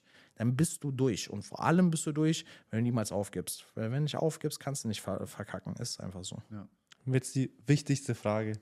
Wie bist du zum Trading gekommen? Wie bist du zu, wie hast du es geschafft, dieses ganze Trading so kennenzulernen, dass du jetzt eigentlich auch schon irgendwo den Status Trading Gott hast und dieses Copy Trading auch dann auf jeden Fall vernichtet hast. Ja, ja, wie bist du eigentlich dazu gekommen? Also wie, weil wenn du sagst, auch du hast davor Telesales gemacht oder einen Versicherungsvertrieb und so weiter, war das dann nebenbei? Das war nebenbei schon, ja. Nebenbei. Also bei mir war es im Endeffekt so, dass ich äh, auch von einem Kollegen, ich habe Network Marketing, wie ich schon gesagt habe, ganz oft gemacht. Ein Kollege ruft mich an und ich wusste schon, ah, den hatte ich damals in meinem Team. Ich wusste, wenn der mich anruft, es geht safe nicht darum, wie es mir geht, ob wir was machen. Es geht darum, dass ich auf irgendein Event gehe. Ich habe den die ganze Zeit ignoriert. Schreibt er so, komm, ein Event, das ist wirklich Game Changer Firma, das ist die geilste, alles, was wir davor gesehen haben, Müll und so weiter. Und der hat mich halt locker gelassen. Und ich dachte, komm, lass mich in Ruhe damit. Ich will das gar nicht, ne? Lass mich einfach so. Ich habe damit abgeschlossen, ich mache was anderes. Ich hatte dann die große Vision gehabt, ich baue eine riesengroße Agentur auf, weil ich habe am Anfang angefangen, nach meiner Ausbildung als Einzelhandelskaufmann, habe ich danach angefangen, ähm, quasi Door zu Door zu gehen. Und ich war in einer großen Agentur in den Kranhäusern in Köln, direkt am Rhein, für alle, die die kennen. Das ist so die teuerste äh, Location quasi in Köln für Bürogebäude und da war ich in einer riesengroßen Agentur und ich dachte so, boah, das, was der macht, das will ich auch machen. Das war damals noch und deswegen habe ich gesagt, lass mich damit in Ruhe, ich habe gar keinen Bock mehr, ich habe jetzt genau meinen Weg, dachte ich schon, vor mir, ich ziehe das durch, aber ich muss sagen, ich hatte nicht 100% Spaß an dem, was ich mache. So und deswegen war so unterbewusst eigentlich schon, dass ich irgendwas anderes machen möchte, ja. langfristig. Es sei denn natürlich, wenn du eine riesengroße Agentur aufgebaut hast, so stark aufgestellt bist, dass du selber nicht mehr dabei sein musst, ist halt auch Hammer. Aber der Prozess dahin hat mir halt auch schon gar keinen Spaß gemacht. Mhm. Ähm, und dann habe ich gesagt, komm, ohne Spaß, du nervst mich jeden Tag. Also nicht jeden Tag, aber so einmal, zweimal in der Woche hat er mich auf jeden Fall kontaktiert. Ich so, komm, wir machen einen Deal so, ich komme dahin auf dieses Event, wo du möchtest. Das war damals in Dortmund. Ich musste noch eine Stunde von Leverkusen circa dahin fahren. Ich so, ich komme dahin, ne? aber wenn mir das nicht gefällt, dann musst du mir versprechen, dass du mich nie wieder mehr kontaktierst. So, lass mich dann in Ruhe. Ich möchte nie wieder mehr irgendwas von Network Marketing hören. Und er sagt, ja, Deal. Perfekt, Alter, geil. Komm, investiere ich die Zeit. Bin ich da hingefahren und dann ging es auf einmal, damals war es eine Company gewesen, die quasi Educational-Programme hat und fürs Trading und ich dachte so, so komisch wie der, jeder kann traden. Ich wusste das gar nicht. Ich habe mich mhm. mit Trading davor hatte ich gar keine Berührungspunkte. Das Einzige, was wahrscheinlich so bei jedem im Fantasiegehirn drin ist, Wall Street, großes Geld, ja. vielleicht Hedgefonds, wenn man das mal gehört hat. Die reichsten Menschen der Welt, dachte ich so, die in New York leben, in diesen fetten Towern und da ist alles, wo die nehmen alles auseinander, so Finanzmärkte halt, ne? So was, was man halt als kleiner Junge, damals, das ist mittlerweile auch schon acht Jahre her, äh, da war ich halt 22 Jahre gewesen, so da hatte ich halt noch gar keinen Blick dafür. Aber dann hieß es da, jeder kann traden, ganz entspannt und ich dachte so, boah, geil. Dann war ich damals sogar noch zufällig auch spielsüchtig gewesen. Ich war also jeden Tag immer, ich war also jeden Tag, also so weit es mein Konto zugelassen hat, quasi war ich halt in der Spielothek oder im Casino oder was auch immer und war halt extrem spielsüchtig und habe dann meine Spielsucht also meistens tauschst du oder verlierst du ja eine Sucht nur, weil du die gegen eine andere Gewohnheit ja. quasi austauschst. Ne?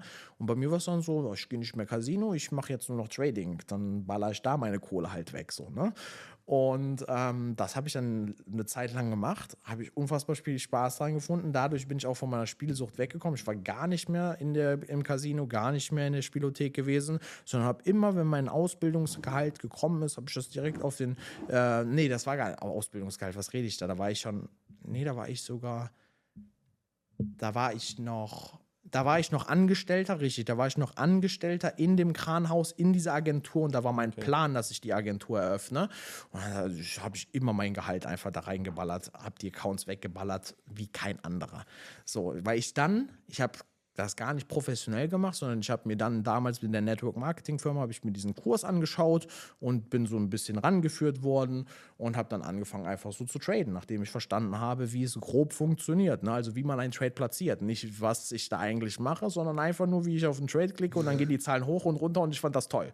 Ich fand das ganz ganz geil. Ich dachte so, boah, das ist Hammer. Dann habe ich einfach diese Sucht gegen die andere Sucht getauscht und habe jeden Tag dann wirklich einfach nur getradet. Und dann konnte ich, dann hatte ich daran so viel Spaß weil du gehst ja eigentlich auch nur in ein Casino oder in, äh, in, wie heißt es, ins Casino oder in die Spielothek, weil du ja Spaß daran hast. So. Und ich hatte so viel Spaß am Trading. Ich, so, boah, ich muss da nicht mehr hingehen, habe ich ausgetauscht und habe dann jeden Tag meine Erfahrungen gesammelt. Aber extrem dumm, weil erstens hatte ich in Anführungsstrichen Basiswissen, weil das, was die da gelehrt haben, war jetzt nicht besonders intens, hat halt Basiswissen gehabt und ähm, habe dann aber ganz, ganz viel Erfahrung gesammelt. Und dann habe ich irgendwann gedacht, ich so, David, ohne Spaß, die macht das richtig Spaß. Das sind genau die Punkte, die ich vorhin angesprochen habe. Das macht dir richtig Spaß. Guck mal, du kannst damit sogar Milliardär werden. So Millionär mal außen vor, Milliardär kannst du damit werden. Warum? Weil es einer schon geschafft hat. Und selbst, ich sag mal so, wenn es einer geschafft hat, warum nicht auch du? Und selbst wenn es keiner geschafft hat, musst du halt der Erste werden. Ne? Aber man muss einfach perfekt sagen, manche Branchen ist halt schwer so hoch zu skalieren. Ne? Generell alles möglich, aber warum, äh, ja, ist ja auch egal. Und ähm, dann habe ich einfach gedacht, ich so, komm, mach das doch mal wirklich zu deinem Business. Hör auf, diese ganzen Scheißfehler zu machen. Komm mal weg von dem Gezocke und geh mal wirklich in dieses professionelle Trading ran. Und dann habe ich mich halt weiter informiert gehabt über YouTube, unter anderem auch über den damaligen Coach ähm, und wo ich dann auch hingefahren bin, hier nach Dubai quasi.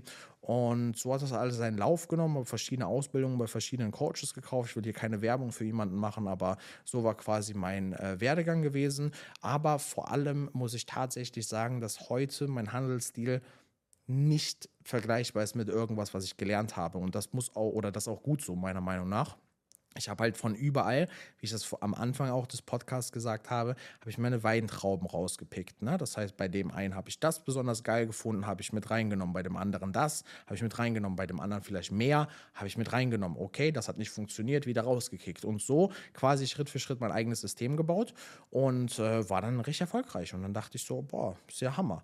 So, jetzt geht es schon mal in die richtige Richtung. Und dann kam halt noch Dubai, dann ist es noch intensiver geworden. Mein größter Wachstum, muss ich ganz offen und ehrlich sagen, also ich war profitabel, aber ich hatte, oder im Trading verdienst du ja nur Geld mit Geld. Das heißt, ich brauchte halt noch mehr Geld, um noch mehr Geld zu verdienen. So, dann bin wir, sind wir halt in die Ausbildungsschiene gegangen. Das hat uns natürlich einmal den Hebel oder hat mir den Hebel gegeben für mehr Kapital, weil wir haben die Ausbildung quasi verkauft und dadurch äh, zusätzliche Einkommensquellen geschaffen.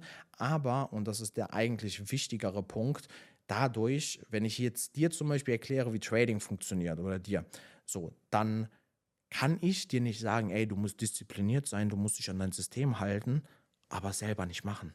So, das war für mich die größte Selbstdisziplin, dass ich dann gesagt habe, boah, wenn du den Leuten das so erklärst, dann musst du das auch genau eins zu eins so machen. So klar war ich schon so weit, aber ab und zu so ein paar, paar äh, Fehler. Es braucht ja nur ein einziger Fehler zu sein. Du kannst zehn Jahre gut traden.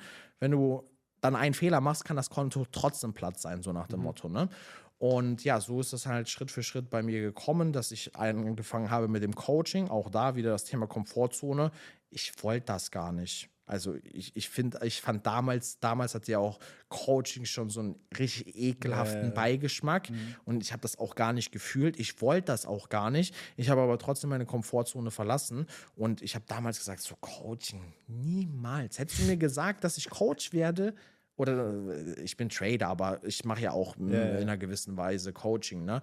Aber hätte mir das jemand gesagt, dass ich mich mal, dass ich das mal mache, ich bin ausgelacht. Ich gesagt, nee, nee, nicht mit mir, Alter. Da gibt es schon genug anderen Pfeifen, die euch da draußen was vom blauen Himmel erzählen wollen. Da gehe ich nicht rein. Aber dann dachte ich mir auf der anderen Seite so erstens Komfortzone verlassen, dadurch gewachsen, unfassbares Potenzial für mein eigenes Trading mit entwickelt, viel, viel besser geworden, weil dann beschäftigst du dich wirklich jeden Tag intensiv mit der Materie. So, am Anfang oder jetzt, jetzt zum Beispiel ein Live-Trading oder ein Live-Call, ich brauche mich nicht einmal vorzubereiten, aber das ist ja ein Prozess. Mach mal das allererste Live-Trading vor ein paar Leuten. Heute sind mindestens 300 Leute dabei. Damals waren es nur 10. Aber mach mal vor zehn Leuten und erklär denen mal, wie Trading funktioniert. Das ist ja was. Und du weißt es zwar, aber das rüberzubringen, das hast du ja noch nie Zwei gemacht. Das bedeutet, ich musste mich vor jedem Call, der vielleicht eine halbe Stunde oder eine Stunde ging, musste ich mich fünf Stunden oder acht Stunden darauf vorbereiten. Ne? Und deswegen wusste ich dann zu jeder Thematik, alles klar, in dem Call werden wir über Strukturen sprechen, in dem Call werden wir über Pattern sprechen, in dem Call werden wir über Risikomanagement sprechen. Was habe ich gemacht? Für diesen eine Stunde Call habe ich mich intensiv einen Tag vor, darauf komplett vorbereitet, damit du dann, wenn es darum geht, absoluter Experte bist. Weil ich gehe nicht in den Call rein und wenn jemand eine Frage hat, will ich nicht anfangen zu stottern. Äh, äh, ja, ist ja egal. So nach dem Motto, dann, wenn ich etwas verkaufe, dann muss es halt on point sein. Dann brauchst du auf alles eine Antwort und dadurch unnormales Expertenverhalten oder viel, viel tiefer in die Märkte reingekommen und ja, so ist es quasi dann Ganze gelaufen. Ich weiß jetzt gar nicht mehr, was die Frage war. Ich glaube, ich bin wieder Wie- komplett wie du- woanders hin. wie du im Endeffekt, wie du im Endeffekt angefangen hast mit dem ganzen Thema, aber es geht eigentlich auch genau in die Richtung, ähm, wie, Ja. wie ich das auch vorgestellt habe. Also, ich meine, du hast ja mit Trading, sag ich mal, auch in Deutschland dann auseinandergesetzt, ähm, damit erstmal die ersten Anfänge gelegt, dann natürlich der Punkt, ähm, also der große Punkt Umzug nach Dubai und dann natürlich dieses intensive intensive Reinarbeiten, Wissen, weil ich weiß ganz genau, was du meinst, das ist typisch immer, es sind ja zwei verschiedene Sachen, wenn man eine Sache lernt oder eine Sache ähm, dann weitergeben möchte, ne? also unterrichte sozusagen. Das ist ja und dann fängt man an, dieses Thema auch einfach viel besser aufzusaugen und sich noch viel intensiver damit zu beschäftigen. Und ich schätze mal auch, also ich, so wie aus meiner Perspektive, so wie ich äh, dich jetzt kenne, du hast jetzt auch mit Trading natürlich selber angefangen, hast natürlich dein eigenes Geld erstmal getradet natürlich, ähm, dann dich auf den Punkt Coachings ähm, spezialisiert, vorbereitet, das Ganze aufgebaut. Und was, ist, was war ja dann der nächste Schritt? Also dann gibt es ja, sag ich mal, jetzt ein paar Schritte, die jetzt dazwischen stehen. Wir stehen jetzt aktuell in dem Punkt äh, Copy Trading Fund. Aber was ist jetzt, sag ich mal, der Punkt zwischen ähm, Vorbereitung der Coachings bis zu dem Punkt, wo wir jetzt stehen? Was ist diese Lücke? Weil ich glaube, die meisten Leute, die dich jetzt in den letzten Wochen, Monaten auch kennengelernt haben, natürlich über das Copy, dein eigenes Copy Trading, ne? Ja. was natürlich so durch die Decke gegangen ist, dass jeder dich da irgendwie mal gehört oder gesehen oder sonst irgendwas hat.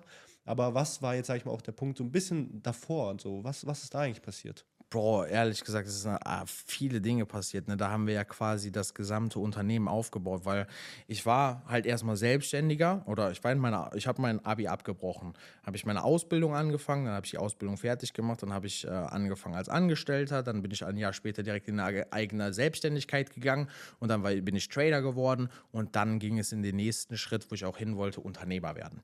So, ähm, du kannst der beste Trader sein, aber der schlechteste Unternehmer, so nach dem Motto. Und das heißt, auch da musste ich reinwachsen. Und wir sind gestartet ganz am Anfang, also jetzt muss ich ja die gesamte Unternehmensstory quasi erklären. Wir sind gestartet am Anfang mit einer Vision, okay, wir wollen es besser machen als diese ganzen Coaches, die da draußen irgendeinen Scheiß erzählen. Ich will mich selber auch nicht besser darstellen, als ich bin, aber wir wollten es halt einfach anders machen als die anderen. Ne? Wir wollten nicht einfach nur Kohle abkassieren und dann nicht mehr liefern. Und dann eine Woche später oder einen Monat später, oh, weil uns gehen die Kunden auf, aus, das nächste Produkt launchen, um den Bestandskunden noch mehr zu verkaufen und noch mehr Geld pro Kunde zu bekommen. Sondern bei uns war ganz klar, okay, wenn du bei uns zum Beispiel die Masterclass hast, was so unser, unser größtes Ausbildungspaket ist, dann hast du von uns die Garantie, dass du darüber hinaus in Richtung Ausbildung keinen Cent mehr bei uns investieren musst. Und das war das, was wir bei den anderen oder wir haben ja auch die Erfahrung von dem Trading Coach, wo wir damals waren, ja auch mitgenommen. Dadurch konnten wir schon gut einschätzen, was läuft da eigentlich in der Coaching-Szene,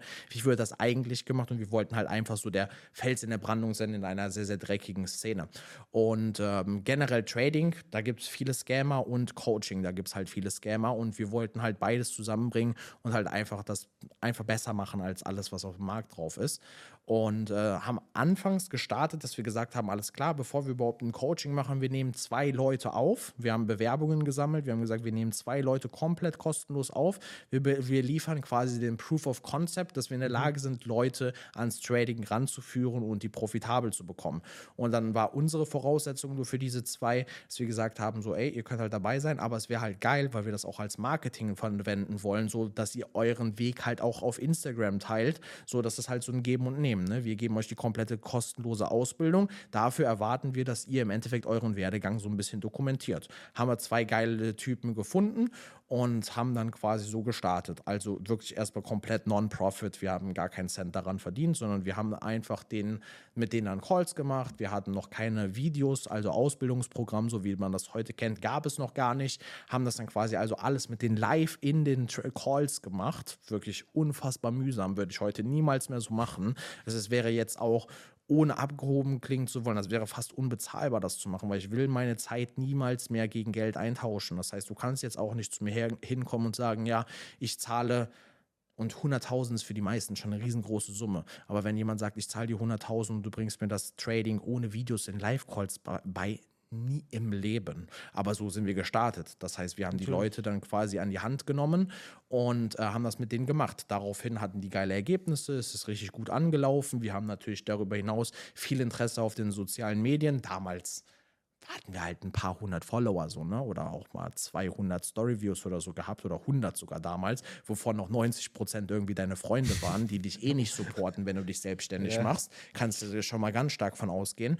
Und ähm, sind dann hergegangen haben das Ganze öffentlich publiziert, haben parallel dazu schon ein Video, ähm, also wir haben natürlich jeden Call auf, aufgezeichnet, dass wir das schon mal als Material haben und haben dann uns hingesetzt und haben dann Tag und Nacht äh, wirklich die Videos abgedreht für eine komplette Ausbildung. Und das ist gar nicht so einfach. Die Leute sehen immer nur das fertige Produkt, aber sich da hinzusetzen, sich überhaupt einen Gameplan zu machen, wenn man noch gar keine Ahnung hat, womit, was ist das erste Video? Wie willst du dir das Schritt für Schritt beibringen und so weiter? Aber da wächst du halt rein und wenn zum Beispiel ein Videokurs, nur nochmal, um vielleicht die Szene so ein bisschen zu retten, wenn so ein Videokurs 100 Stunden hat, dann kannst nicht, dann zahlst du nicht für die 100 Stunden, sondern ich kann dir sagen, 100 Stunden Videokurs hat den Typen locker 1000 Stunden gekostet, so, mhm. weil du nimmst ein Video auf, das geht vielleicht schon eine halbe Stunde oder eine Stunde, die gefällt das selbst nicht, du schmeißt das weg, du machst nochmal neu. Und jedes Video eigentlich, ja. gerade noch am Anfang, stell dich mal hin vor eine Kamera und fang, fang an, ein Video zu machen. Todesaufgeregt, so, boah Ah, voll unwohl, wieder Komfortzone verlassen und so weiter. Aber ja, um es abzukürzen, dann haben wir halt im Endeffekt ein Ausbildungsprogramm gemacht, dann haben wir das angefangen, ähm, öffentlich auch zu promoten und ähm, sind dann hingegangen, haben noch eine Signalgruppe gemacht, also so ist das entstanden. Erstmal kostenloses Mentoring, nein, stimmt, ein Schritt noch davor, sorry. Zwei Leute haben wir aufgenommen, kostenlos und dann haben wir gesagt, ey, wir machen das mit den zwei doch eh schon. Wir nehmen weitere acht Leute, dass wir eine Zehnergruppe sind und die machen wir auch ein äh, Private Mentoring mhm. quasi. Ähm, am Ende sind es dann, wir haben Bewerbungsverfahren gemacht. Ich konnte gut am Telefon reden. Ne? Das habe ich ja. mir natürlich auch in unserem Company zunutze gemacht. Aber ohne, dass ich jetzt irgendetwas verkaufe, wovon ich nicht überzeugt war, sondern ich wusste, wir liefern auf jeden Fall ab. Und äh, wir hatten dann, glaube ich, so 30 Bewerbungen oder okay, so. Klar. Und die habe ich dann abtelefoniert. Habe ich halt gesagt, so ja, komm hier, wir werden das alles mit dir machen und so weiter. Und wir haben uns an alles gehalten, was wir, was wir den Leuten gesagt haben. Und dann habe ich halt zehn weitere Leute gefunden, die das für jeweils, wir haben das dann für 5000 Euro angeboten, quasi brutto. Ähm, also genau nur 5000 Euro. Und dann hatten wir zehn Leute gefunden, haben wir 5000 Euro verdient. Das war für mich so, boah, geil. 50.000 Euro, Alter, muss ich mal wegtun. Wir waren zu zweit, 25.000 Euro jeder. Und das war extrem geil. Aber gut, darüber hinaus viel Arbeit. Also viel, viel ja. Arbeit. Das war krank. Das nennen wir heute Inner Circle. Das war damals so Private Mentoring quasi oder so Gruppenmentoring. Heute ist es äh, Inner Circle. Das sind die Leute, die wirklich von Anfang an, das ist quasi so die Geburt gewesen der Wall Street Story. Ne? Das waren dann diese zwölf Leute. Haben das gemacht, dann angefangen, die Videokurse aufzunehmen, die dann gelauncht, dann angefangen, alles klar, wir können auch eigentlich auch Signale rausgeben. Haben wir Signalgruppen gemacht, auch verkauft und nebenbei natürlich immer weiter getradet, aber es geht jetzt erstmal um den Werdegang der Wall Street Story und ähm, sind dann hingegangen und haben gesagt, boah, Copy Trading. Krass, Copy Trading. Wir können da richtig skalieren, dachte ich mir so. War das zum Zeitpunkt neu, wenn ich kurz einhaken darf? Nee, das war so. Damals, als ich angefangen habe, mich mit dem Trading zu beschäftigen und alles im Leben hat irgendwo einen Sinn, kann ich euch schon mal garantieren. Ohne Spaß. Den verstehen wir nicht immer direkt, aber der kommt irgendwann. Und bei mir war es so gewesen, ich habe damals äh, zu meiner Selbstständigkeitsphase habe ich jemanden kennengelernt und der hat mir von Copy Trading erzählt und ich war Investor bei einem anderen. Ich habe 5000 Euro damals investiert, die waren nach einer Woche platt. Wie lange ist es her? Ah, da, das war, als ich 23 war oder so, so. Das, alt. ist, das war direkt am krass. Anfang meiner Okay. Trading-Dings. Das heißt, ich bin so ein bisschen in die Trading-Schiene reingekommen. Hatte ja dann äh, war in einem Network-Marketing-Unternehmen nur ganz kurz, aber habe den ein oder anderen Kontakt auch da gemacht und ähm, habe dann von ihm einen Call bekommen, einen Anruf bekommen und er sagt so, ja, hier Copy Trading, geiler Trader. Statistik sah auch geil aus, so. Bis ich halt dabei war, ne? Bis ich halt dabei war, dann sah die Statistik auf jeden Fall nicht mehr so aus. Euro, Schweizer Franken hat er reingekauft, sein Vater, und das Ding ist nur gefallen ohne Ende. Aber ja, äh, weiß ich noch ganz genau. Und dadurch, damals war ich voll abgefuckt. Ich dachte so, boah, 5000 Euro einfach so weg. Eine, eine Woche, so war einfach weg. Ich so, boah, das kann nicht sein, was für ein Lappen dieser Trader ist, ne? Aber der war anonym. Und deswegen konntest du auch nichts machen. So, äh, hätte ich auch sowieso nicht. Ich muss ja eigen. Ja, nicht, dass man das jetzt falsch versteht. Nicht mal, dass man das falsch versteht, weil im Endeffekt so, ich habe natürlich Verantwortung. Ich habe selber entschieden, dort Ja. 5000 Euro zu investieren. Also ich war auch niemandem böse. Ich war nur böse auf mich selbst. Ich dachte so, wie dumm warst du, dass du da 5K investiert hast. Ähm, ja, aber dadurch wusste ich, was Copy Trading ist. Und dadurch hatte ich auch schon äh, ja, Berührungspunkte damit und ich wusste, dass relativ einfach wahrscheinlich ist, das irgendwie einzurichten. Ich wusste, dass das auf RoboForex war. Ich hatte da einen Account gehabt und so weiter, habe auch die ganze Zeit bei RoboForex getradet. Und ähm, ja, dann haben wir, nachdem wir Ausbildung gemacht haben, Signalgruppe gemacht haben, habe ich gesagt, ich so, Bro, ich kenne noch dieses Copy Trading von damals. Wir können Copy Trading machen. Wie, was ist denn das? Der Dominik wusste das gar nicht. Ich so, ja, guck mal, wir können einen eigenen Account machen, wir traden den, wir holen Community rein, die tun Geld investieren, wir verdienen Gewinnprovision. Boah, wie geil ist das denn? Game Changer, geil. Machen wir. Was haben wir gemacht? Äh, wir haben gesagt, okay, komm, ähm, wir hatten dann eine KI gehabt. Also KI kann man, ich würde nicht sagen, dass es eine künstliche Intelligenz war, nennt man eher Expert Advisor, um ehrlich zu sein. Das sind halt so programmierte Algorithmen, die du dann in den Markt einfach einpflegen kannst, sodass bestimmte Parameter, wenn die erfüllt worden, äh, worden sind, dass der automatisch einen Trade macht. Also einfach ein Bot. Und ähm, ja, dann haben wir mit dem Bot gestartet. Wir hatten auch die ersten ich weiß gar nicht mehr genau, wie lange das gelaufen ist. Ich kenne nur noch das Ende, um ehrlich zu sein. Aber der lief auf jeden Fall. Wir hatten an der Spitze, glaube ich, 60% Profit, haben halt dadurch auch durch den Profit-Split ein bisschen was verdient, muss man ganz klar sagen. Und dann ist aber irgendwo, dann ist genau, dann war Corona. Das war Corona-Zeit. Dann haben sich die Märkte komplett verändert. Das, was Corona gemacht hat, das kannte ich auch als Trader davor gar nicht. Und ähm, ja, war halt eine ganz neue Erfahrung, war, bin aber unfassbar dankbar, dass ich die gesammelt habe, weil wenn es nochmal eine Pandemie gibt, dann kannst du dir sicher sein, dass der DAX bodenlos geschortet wird, weil ich habe ganz genau gesehen, was da halt passiert ist. Der ist wirklich einfach um 50 Prozent eingebrochen, ohne Haltestelle, ohne Stopp, durch. Und nächstes Mal bin ich darauf vorbereitet. Das kann ich euch sagen. Vielleicht mit euch zusammen. DAX bester Coin. äh, Ehrencoin.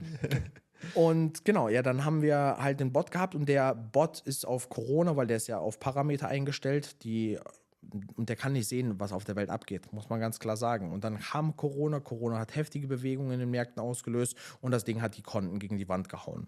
Unnormaler Rückschritt. Unnormal auch Vertrauensprobleme, sage ich mal, weil wir haben teuer eingekauft, diesen Bot, wir haben den promoted gehabt und so weiter. Das tat mir natürlich unendlich leid, dass das Ding dann am Ende versagt hat. Ja. Äh, so ist es aber, da muss man halt durch und ähm, ja, dann war Richtung Copy Trading eigentlich so erstmal fast alles erledigt, aber dann bin ich hingegangen und habe mir gesagt, ich so, weißt du was, Bro, weil der lief schon, glaube ich, eineinhalb Jahre, ich bin mir nicht sicher, aber der lief schon eine Zeit mhm. lang. Da bin ich hingegangen und habe gesagt, komm, als Entschädigung dafür, dass der das verballert hat, so mache ich halt ein eigenes Copy Trading, ähm, halt den DAX Copy Trading Account, den wir alle kennen, hoffentlich alle kennen, wenn nicht, müsst ihr ihn kennenlernen.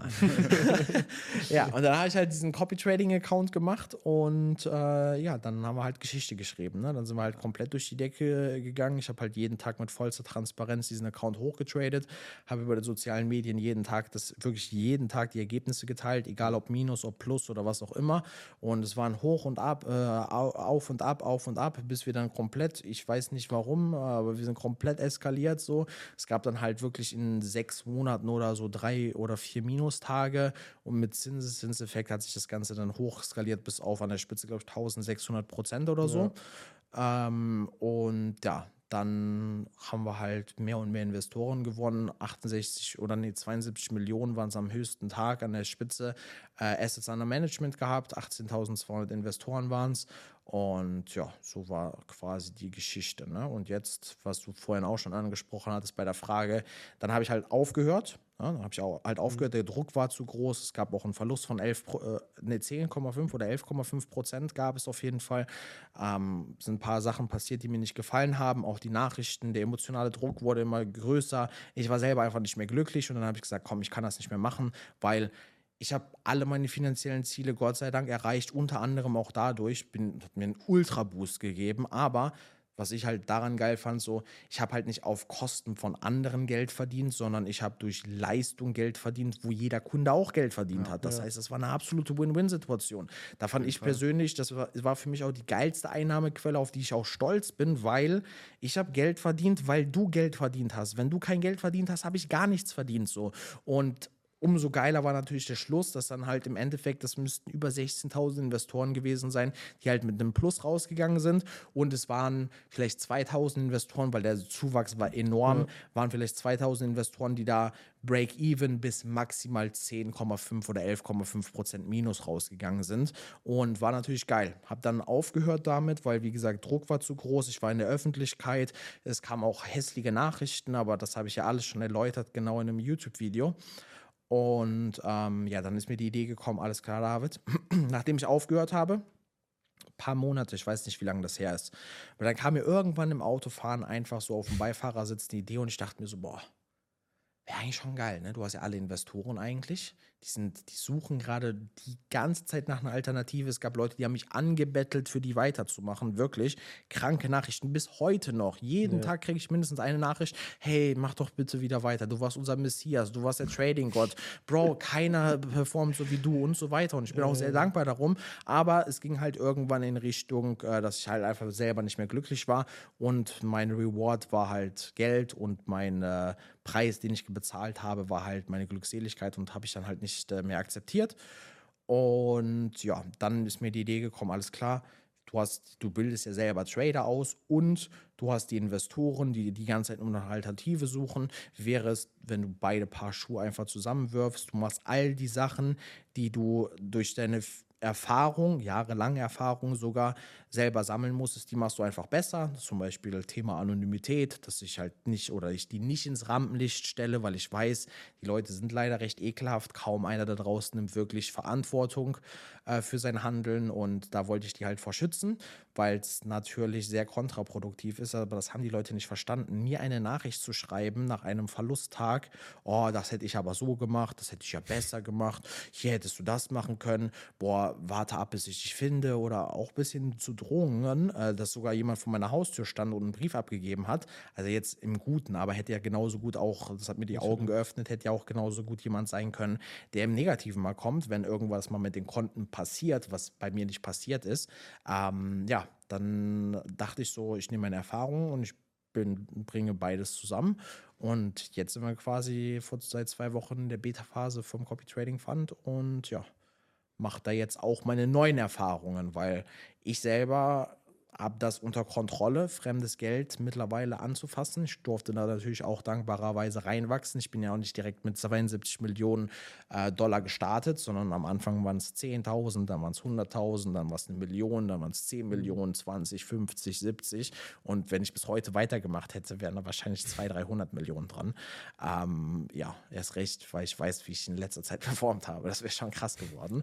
Aber egal, egal. Es ging mir dann, oder da kann man vielleicht auch sehen, oder sollte, oder ja, sollte man sehen, das war halt eine absolute Goldgrube. Ne? Ich hatte 30 Prozent der Gewinne, mach mal auf 70 Millionen, mach mal 10 Prozent. Im Endeffekt sind 7 Millionen davon gehört dir 30 Prozent. Ja, Feierabend, ne? Ähm, das ist mehr Geld als in einer Woche oder vielleicht in einem Monat, als die Leute vielleicht in ihrem Leben verdienen. Ne? Das war eine unfassbare Geldgrube, die ich habe aber gestoppt, weil ich war nicht mehr glücklich und ich wollte, ich wollte meine Glückseligkeit einfach nicht gegen Geld eintauschen. Und ja, jetzt halt Copy Trading Fund, ne? Du hast damit auf jeden Fall ein großes Statement gesetzt, ähm, wo du auch schon äh, am Anfang auch erwähnt hattest, dass Trading, ähm, sag ich mal, eine eklige Schiene, Schiene ist allgemein. Dass die Leute, die jetzt durch deinen Kanal, sag ich mal, auf Trading gestoßen sind, haben ja ein ganz anderes Bild davon. Die sehen ja, wow, das ist ja, das ist ja, das geht ja brutal ab. Man kann damit ja nur Geld machen irgendwie. Und damit sind, wurden wir auch halt konfrontiert, dass Leute halt wirklich kommen und sehen halt Trading, wie was ist das für ein krasses Zeug, warum kenne ich das gar nicht? Weil die wirklich, ihr habt einmal so komplett den ganzen Markt einmal gereinigt. So. Ihr habt wirklich mal gezeigt, was halt wirklich möglich ist und auch allein dieser Account, äh, auch wie er jetzt noch da, da ist, einfach, das ist halt ein Statement. Ne? Also ich ja. fand auch, vielleicht auch meine persönliche Meinung dazu, dass auf jeden Fall die richtige Entscheidung getroffen. Natürlich ist, wie du auch davor schon gesagt hast, Zeit gegen Geld zu tauschen ist es nicht und vor allem halt auch Glückseligkeit gegen Geld zu tauschen ist schon, also schon gar nicht die Option, die man auf jeden Fall nehmen sollte. Und äh, einfach diesen, dieses Statement gesetzt zu haben, dieses Ding auch im Internet einfach zu haben, ist einfach krass. Wie Leute auch zu dir aufschauen, wie auch die, ähm, die Kommunikationen auch teilweise sind, wie Leute über dich reden, das ist halt wirklich vor allem positiv oder eigentlich nur positiv. Das ist auf jeden Fall, muss man sagen, das ist auf jeden Fall stark. Ist auf jeden Fall sehr stark. Ja, vielen Dank, Bro, vielen Dank. Das ist auf jeden Fall sehr stark. Genau, wir hatten jetzt halt auch das Thema, jetzt aktuell sind wir an dem Punkt, ähm, jetzt auch zu dem Zeitpunkt, wo wir den Podcast drehen, an dem Punkt Beta-Phase, Copy Trading Fund. Ähm, was ist deine Einschätzung? Denkst du, das Ding wird wie das Copy Trading laufen, besser, schlechter, Zukunftsaussichten? Vielleicht kannst du uns da nochmal äh, deine Pläne dazu sagen und auch genau deine Ziele. Ja, also es wird auf jeden Fall laufen. Ich kann nicht sagen wann, ich kann aber sagen, ich höre nicht auf, bis es läuft. Ähm, das steht schon mal fest. Wenn ich mir eine Sache in den Kopf setze, dann ziehe ich sie halt auch durch. Und das war für mich so, die Idee kam von Gott oder wie du es auch immer nennen möchtest, kam einfach so reingeprasselt. Wirklich, ich habe gar nicht an nichts gedacht. Ich war nur so im Auto aus dem Nichts. Boah, geil, Copy Trading fand, das wäre der Wahnsinn. So, und das ist mir in den Kopf gekommen. Und ich werde das durchziehen. Ich werde das skalieren bis an die Decke. Wir, wir haben schon einmal Geschichte geschrieben, oder in dem Fall habe ich Geschichte geschrieben und wir werden jetzt gemeinsam als Wall Street Story noch einmal Geschichte schreiben. Und ähm, ich mache so lange weiter, bis es halt passt. Einzige, was ich halt nicht sagen kann, wann das soweit ist, weil mhm. ich kann dir nicht sagen, wie schnell die Trader bereit werden, um das zu tun, weil wie gesagt, eigenes Trading ist halt schon schwer, schwierig genug Fremdgeldtrading und zwar nicht von einem Fremdgeldkapitalanbieter, sondern wirklich von Investoren, die dich sogar in meinem Falle noch alle kennen. Das ist eine ganz, ganz andere Liga. Das kannst du gar nicht miteinander vergleichen. So, du hast nicht nur deine Emotionen, sondern du hast noch alle äh, Emotionen von 18.200 Menschen noch mit dabei. Wenn mal was schiefgelaufen ist, sind innerhalb von fünf Minuten 1000 Nachrichten gekommen. Das muss man sich mal wegtun. Tausende und ich lüge nicht. Handy nur am Vibrieren, am Heißlaufen. Ich musste im Flugzeugmodus anmachen, weil das sonst explodiert wäre. So, und äh, so etwas natürlich ähm, ist schon heavy. Und deswegen, aber wie ich schon sagte, deswegen mache ich es halt mit den anderen Tradern. Ich versuche es denen so einfach wie möglich zu machen. Aber auch wenn sie von außen keinen Druck bekommen, machen sie sich selber den Druck. Das ist halt, wie mhm. gesagt, was ganz anderes. Du kannst deinen eigenen Account erfolgreich traden, wenn es mal um was wirklich Krasses geht. Und man muss ganz klar sagen, dass das Konzept dahinter ist in der Lage, Millionäre zu drucken die einzige Voraussetzung, deine Performance. Wenn du eine geile Performance auf die Beine stellst, ich habe mehr als acht, äh, achtstellig ähm, mit dem Copy Trading verdient, in eineinhalb Jahren, nicht mal. Ähm, jeder hat die Möglichkeit, das Gleiche zu machen. Und ohne sein eigenes Gesicht dahin zu halten, ohne irgendetwas, sondern ich übernehme alles. Ich habe alles in meiner Hand. Aus halt deren Performance. Und genau aus diesem Grund, wenn du jetzt hinkommst und du verdienst gerade vielleicht deine 2.000, 3.000 Euro im Angestelltenverhältnis oder vielleicht bist du schon Vollzeit-Trader, aber selbst wenn du Vollzeit-Trader bist, verdienst du ja nicht direkt 10, 20, 30.000 im Monat, sondern du fängst erstmal klein an. Lass den mal seine 4.000, 5.000 Euro verdienen so. Und dann hast du auf einmal die Aussicht, innerhalb von einem Jahr Millionär zu werden. So, das macht schon was mit dir. Das ist eine ganz, ganz andere Situation. Und da müssen jetzt gerade quasi reinwachsen. Darüber hinaus ist ja generell Trading nicht so einfach, brauchst die richtigen Leute. Ich glaube aber, dass die Wall Street Story alles mitbringt, um das zu liefern. Wir haben die Trader, wir haben eine geile äh, Ausbildungsplattform. Das Wissen, was wir lehren, funktioniert. Das habe ich mehr als eindeutig äh, im Copy Trading auch jeden Tag gezeigt. Und ähm, ja, deswegen glaube ich schon, dass wir das hinkriegen. Und ich glaube, wir werden das zweite Mal Geschichte schreiben. Oder lass uns mal dieses Glauben mal abschreiben gegen, ich bin sicher, dass wir das schaffen werden, ersetzen. Ja. Geil. Das ist auch vielversprechend. Ja, also das Problem ist aktuell liegt einfach nur daran jetzt, ähm, dass die, also sag ich mal, an die Trader noch nicht sich an Fremdkapital gewöhnt haben. Denkst du, das ist jetzt aktuell das Hauptproblem oder gibt es weitere äh, Aspekte, die da jetzt stark mit einfließen? Natürlich gibt es Kleinigkeiten, aber was ist jetzt sozusagen das Hauptproblem? Ja, also ich muss natürlich auch, ich habe jetzt Erfahrungen gemacht für mein eigenes Copy-Trading. Ich weiß, wie alles abläuft. Ich, ich kenne die Plattform. Ich weiß ganz genau, wo gibt es geile Sachen, wo gibt es Schwierigkeiten, worauf muss man achten und so weiter. Das muss natürlich einmal bei denen alles implementiert werden, das definitiv. Aber ansonsten glaube ich vor allem das Thema, äh, Thema Emotionen. Ne? Also Emotionen und Mindset, sage ich mal, sind halt im Trading 80 Prozent, 20 Prozent ist nur Technik. Die 20 Prozent kann ich den easy delivern. Ich kann den auch bei den 80 Prozent in Richtung Emotionen weiterhelfen, aber trotz dessen kann ich halt keinen formen. Ne? Also mhm. zu 100 Prozent. Der muss sich selber darauf einlassen. Wenn ich dich jetzt ziehe und du mit all deiner Kraft dagegen steuerst, so kriege ich dich halt auch nicht bewegt. So, weißt du, was ich meine? Oder vielleicht nur einen Zentimeter, wird aber am Ende nicht zum Erfolg führen. Und genau deswegen glaube ich, dass äh, gerade aufgrund dessen, dass das so ein richtiger Mindfuck-Business ist, quasi das Trading und in Verbindung mit anderen Menschen, Emotionen halt auch nochmal verbunden werden, ist das, der größte, ist das die größte Baustelle, ja. Aber da werden wir halt auch äh, reinwachsen. Und wie gesagt, ich sammle halt auch gerade meine Erfahrungen. Ich sehe ja bei wem, bei welchen Menschentypen vielleicht funktioniert das easy welcher kommt damit überhaupt nicht zurecht und deswegen musst du ja auch erstmal, es haben ja sich bei uns ca. 60 Trader beworben Davon habe ich jetzt in der ersten Beta-Phase 12 angenommen quasi. Und ähm, gefällt mir nicht. Also gefällt mir absolut nicht. Und wir müssen halt jetzt ein Team finden, wo ich dann, weil ich werde nicht launchen, bevor das Team nicht steht. Und zwar so steht, meine Wunschvorstellung oder meine Vision, sagen wir es einfach mal, weil ich wünsche mir das nicht, sondern wir werden das auf jeden Fall erreichen, wenn wir genug Arbeit da reinstecken.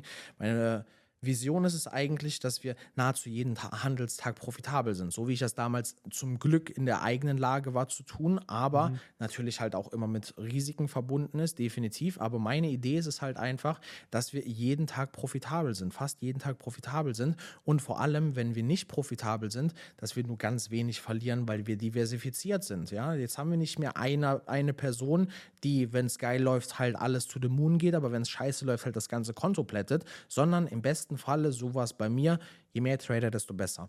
Muss aber gerade auch feststellen, dass es vielleicht doch nicht so ist. Ähm, weil keine Ahnung, bei vielen Tradern braucht nur einer richtig zu verkacken und der Tag ist halt gelaufen. So, und wenn, wenn du sage ich einfach mal, du hast 30 Trader, jeder macht nur einmal im Monat einen Fehler und dann hat sich das halt so nach dem Motto erledigt. Das heißt, da muss ich gerade auch nochmal meine eigenen Learnings fangen.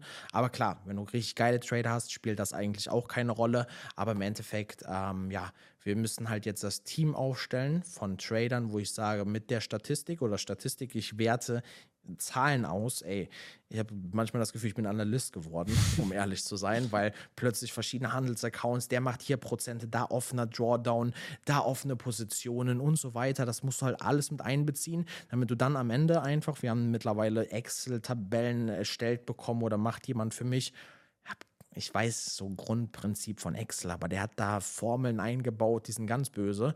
Also da kommt direkt eine Zahl raus, ein Score raus, was weiß ich nicht alles und da weißt du direkt Bescheid. Ja, und das heißt, wir sind gerade, also ich bin quasi gerade Analyst, muss jetzt die besten Trader zusammenstellen, sodass dann die Statistik einfach uns recht geben wird und zeigt, dass wir nahezu jeden Tag profitabel sind. Und dann, wenn wir richtig aufgestellt sind, werden wir das Ganze richtig an die Decke skalieren. Ja. Geil. Mit die Vertriebler warten alle gerade drauf, Investoren warten gerade alle drauf, jeder ist irgendwie heiß da drauf. Ich bin auch selbst heiß drauf, weil es einfach wieder ein geiles Projekt sein wird, wo ich auch wieder richtig viel Spaß dran habe. Ähm, und deswegen, ich werde das an die Decke skalieren. Mit euch zusammen. Oder ohne euch, wie ihr wollt. Wir machen das gerne zusammen. ja, geil. Haben wir schon mal gemacht. Kriegen wir wieder hin. Wir sind auf jeden Fall dabei. Äh, Ich hatte nur noch zwei Fragen zu dem Punkt. Nochmal vielleicht deine Einschätzung, was, wann, was aus der aktuellen Situation jetzt, ich meine, du hast vor ein, zwei Wochen, wo die Beta-Phase gestartet hast, hattest du halt, glaube ich, gesagt, gehabt, vier bis sechs Wochen. Was ist jetzt der aktuelle, aktueller Stand? Wann denkst du, wann wird der Launch ungefähr stattfinden? Tatsächlich war ich sogar richtig motiviert. Eigentlich wollte ich die Beta-Phase nur zwei Wochen laufen lassen. ähm, mein Plan war so gewesen, ich habe das auch voll komplett verplant, um ehrlich zu sein. Ich war ja auch vor kurzem noch in Thailand. Ich habe gesagt, ach komm, weiß gar nicht mehr, welches Datum war denn das. Das war irgendwann Mitte des letzten Monats oder so, also quasi fast vor zwei Wochen. Ja. Da habe ich gesagt, ja, da launchen wir. Also die Beta-Phase. Dann habe ich so geguckt, ich so, Moment mal, da bin ich doch eigentlich noch im Urlaub. So, das, das haut doch schon wieder gar nicht hin. Was hast du dir wieder gedacht? Weil ich bin eher so, ich treffe sehr schnell Entscheidungen und schaue dann am Ende einfach oder dadurch lerne ich halt auch extrem viel, weil eine schlechte Entscheidung ist immer noch besser als gar keine Entscheidung, muss ich sagen, weil auch aus einer schlechten Erfahrung oder Entscheidung ziehst du deine Erfahrungen und deine Learnings. Und deswegen entscheide ich extrem schnell. Und dann habe ich gemerkt, ah, da war ich wieder ein bisschen zu schnell, habe ich wieder schneller geredet als gedacht. Ähm, Mache ich sehr gerne. Und dann war es im Endeffekt so, dass ich sogar früher aus Thailand zurück musste, weil äh, ich halt noch ein paar Videos aufnehmen musste, ne, damit alles passt.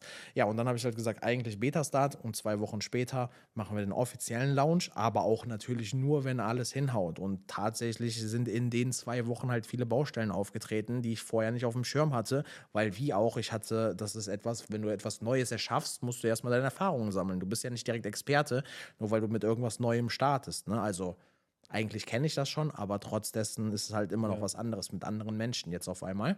Und deswegen, also wie ich schon sagte, wir starten dann, wenn wir erfolgreich sind. Und bis wir das nicht sind, ich weiß nicht, ich, ich im Wunschszenario vielleicht schon bald, ne? Aber was an die Realität zeigen wird, müssen wir sehen.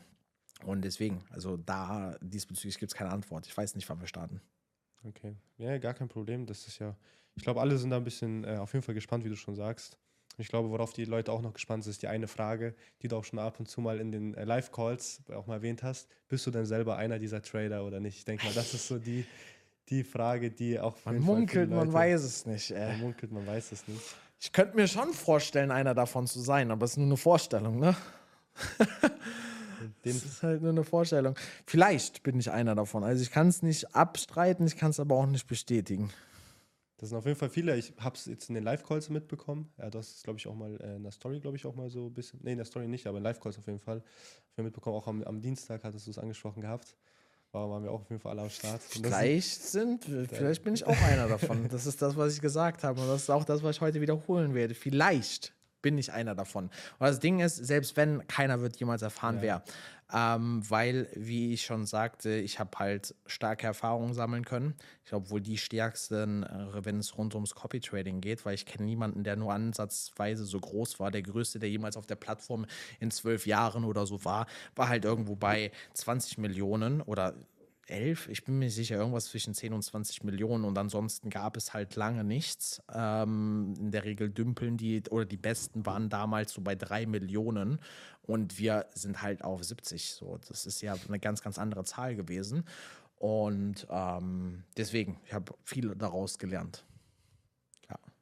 Das ist auf jeden Fall das Wichtigste. Ja. Nee, es ist ja auch, es ist, darum, darum geht es ja auch, ne? Ich meine, wenn, äh, wenn du ja im Endeffekt äh, das bestätigen würdest oder das zeigen würdest, dann wären wir genau an dem gleichen Punkt, wie wir vor Safe. fünf Monaten waren. Heißt, genau darum geht ja die ganze Sache. Meine Vision ist es halt einfach, dass wir das wirklich langfristig machen können. Ne? Nicht, dass wir nach eineinhalb Jahren cutten müssen. Nicht, dass wir nach eineinhalb Jahren cutten müssen oder so, weil wieder irgendwas schief läuft oder irgendwie jemand am Ende wieder mit seinen Emotionen nicht zurechtkommt oder einfach nicht mehr glücklich ist, weil der zugeballert wird, so im Endeffekt. Ähm, deswegen viel daraus gelernt und diesmal will ich es so aufbauen, dass es wirklich halt langfristig funktionieren kann. Ich rede hier von zehn Jahren aufwärts. Ne? Das wäre halt so absolut das, wo es hingehen könnte und auch sollte, ja.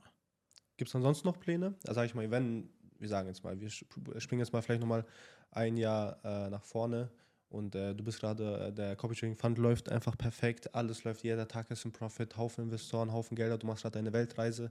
Ähm, was, ist, was hast du noch für Pläne? Hast du noch irgendwelche großen Pläne? Ich glaube, das war mal auch ein Punkt, mal Hedgefonds-Management. Ja. Ich weiß jetzt auch nicht, wie wir Ich da bin sogar tatsächlich schon im Hedgefonds gestartet. Das so. heißt, das läuft sogar quasi schon. Das läuft aber komplett unter dem Radar, weil ich bin da auch in der Probezeit. Das kann ich euch auch direkt sagen. Ähm, und ich möchte halt das jetzt nicht in die große Glocke hängen und dann in einem Monat zum Beispiel sagen, ah, sorry, doch nicht mehr. Ja, äh, ja. Ist halt nicht mehr. Das heißt, wenn ich dann richtig da drin aktiv bin, also ich bin schon aktiv da, richtig da drin, aber wenn ich halt nicht rausfliege nach dem Motto, dann werde ich es halt auch richtig publizieren. Aber das ist auf jeden Fall schon gelaufen oder läuft gerade noch. Aber die nächste Frage, ähm, was habe ich in dem nächsten oder wenn wir ein Jahr nach vorne schauen, ähm, was habe ich da noch vor?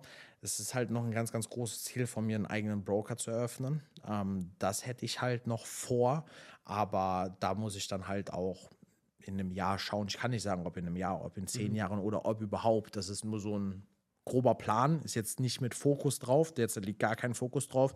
Ich mache immer erstmal ein Ding zu Ende. Wenn der Copy Trading Fund komplett steht, im besten Fall sogar nur mit sehr, sehr viel Zeiteinsatz meinerseits, dann werde ich mir eh wieder eine neue Aufgabe suchen, weil so war es schon immer. Weil Trading ergibt mir sehr, sehr viel finanzielle und auch zeitliche Freiheit, aber ja, du kannst halt die Welt bereisen, aber sagen wir mal so, nach drei Jahren Reisen hast du vielleicht auch keinen Bock mehr dazu und dann, wer weiß, was dann kommt. Ne? Also Stand jetzt ähm, ist nichts geplant, aber ich könnte mir vorstellen, dass es dann in Richtung eigener Broker gehen könnte. Ja. Und dann machen wir da das Copy Trading, den Copy Trading Fund, holen dadurch schon mal die ersten 100.000 Kunden ran. Nee, also da könnte es eventuell hingehen. Ansonsten tatsächlich keinen weiteren Plan, sondern einfach nur das Bestehende zu optimieren, weil es muss ja auch nicht immer unbedingt was Neues kommen. Wir sind meiner Meinung nach gerade in der Trading Branche sehr gut aufgestellt. Wir decken eigentlich alle Bereiche ab. Wir decken Education ab, also äh, Lernprogramme ab. Ähm, wir decken Signalgruppe ab, wir decken Investments ab, in dem Falle über Copy Trading ab. Und mehr kannst du rund ums Trading auch schon fast gar nicht liefern.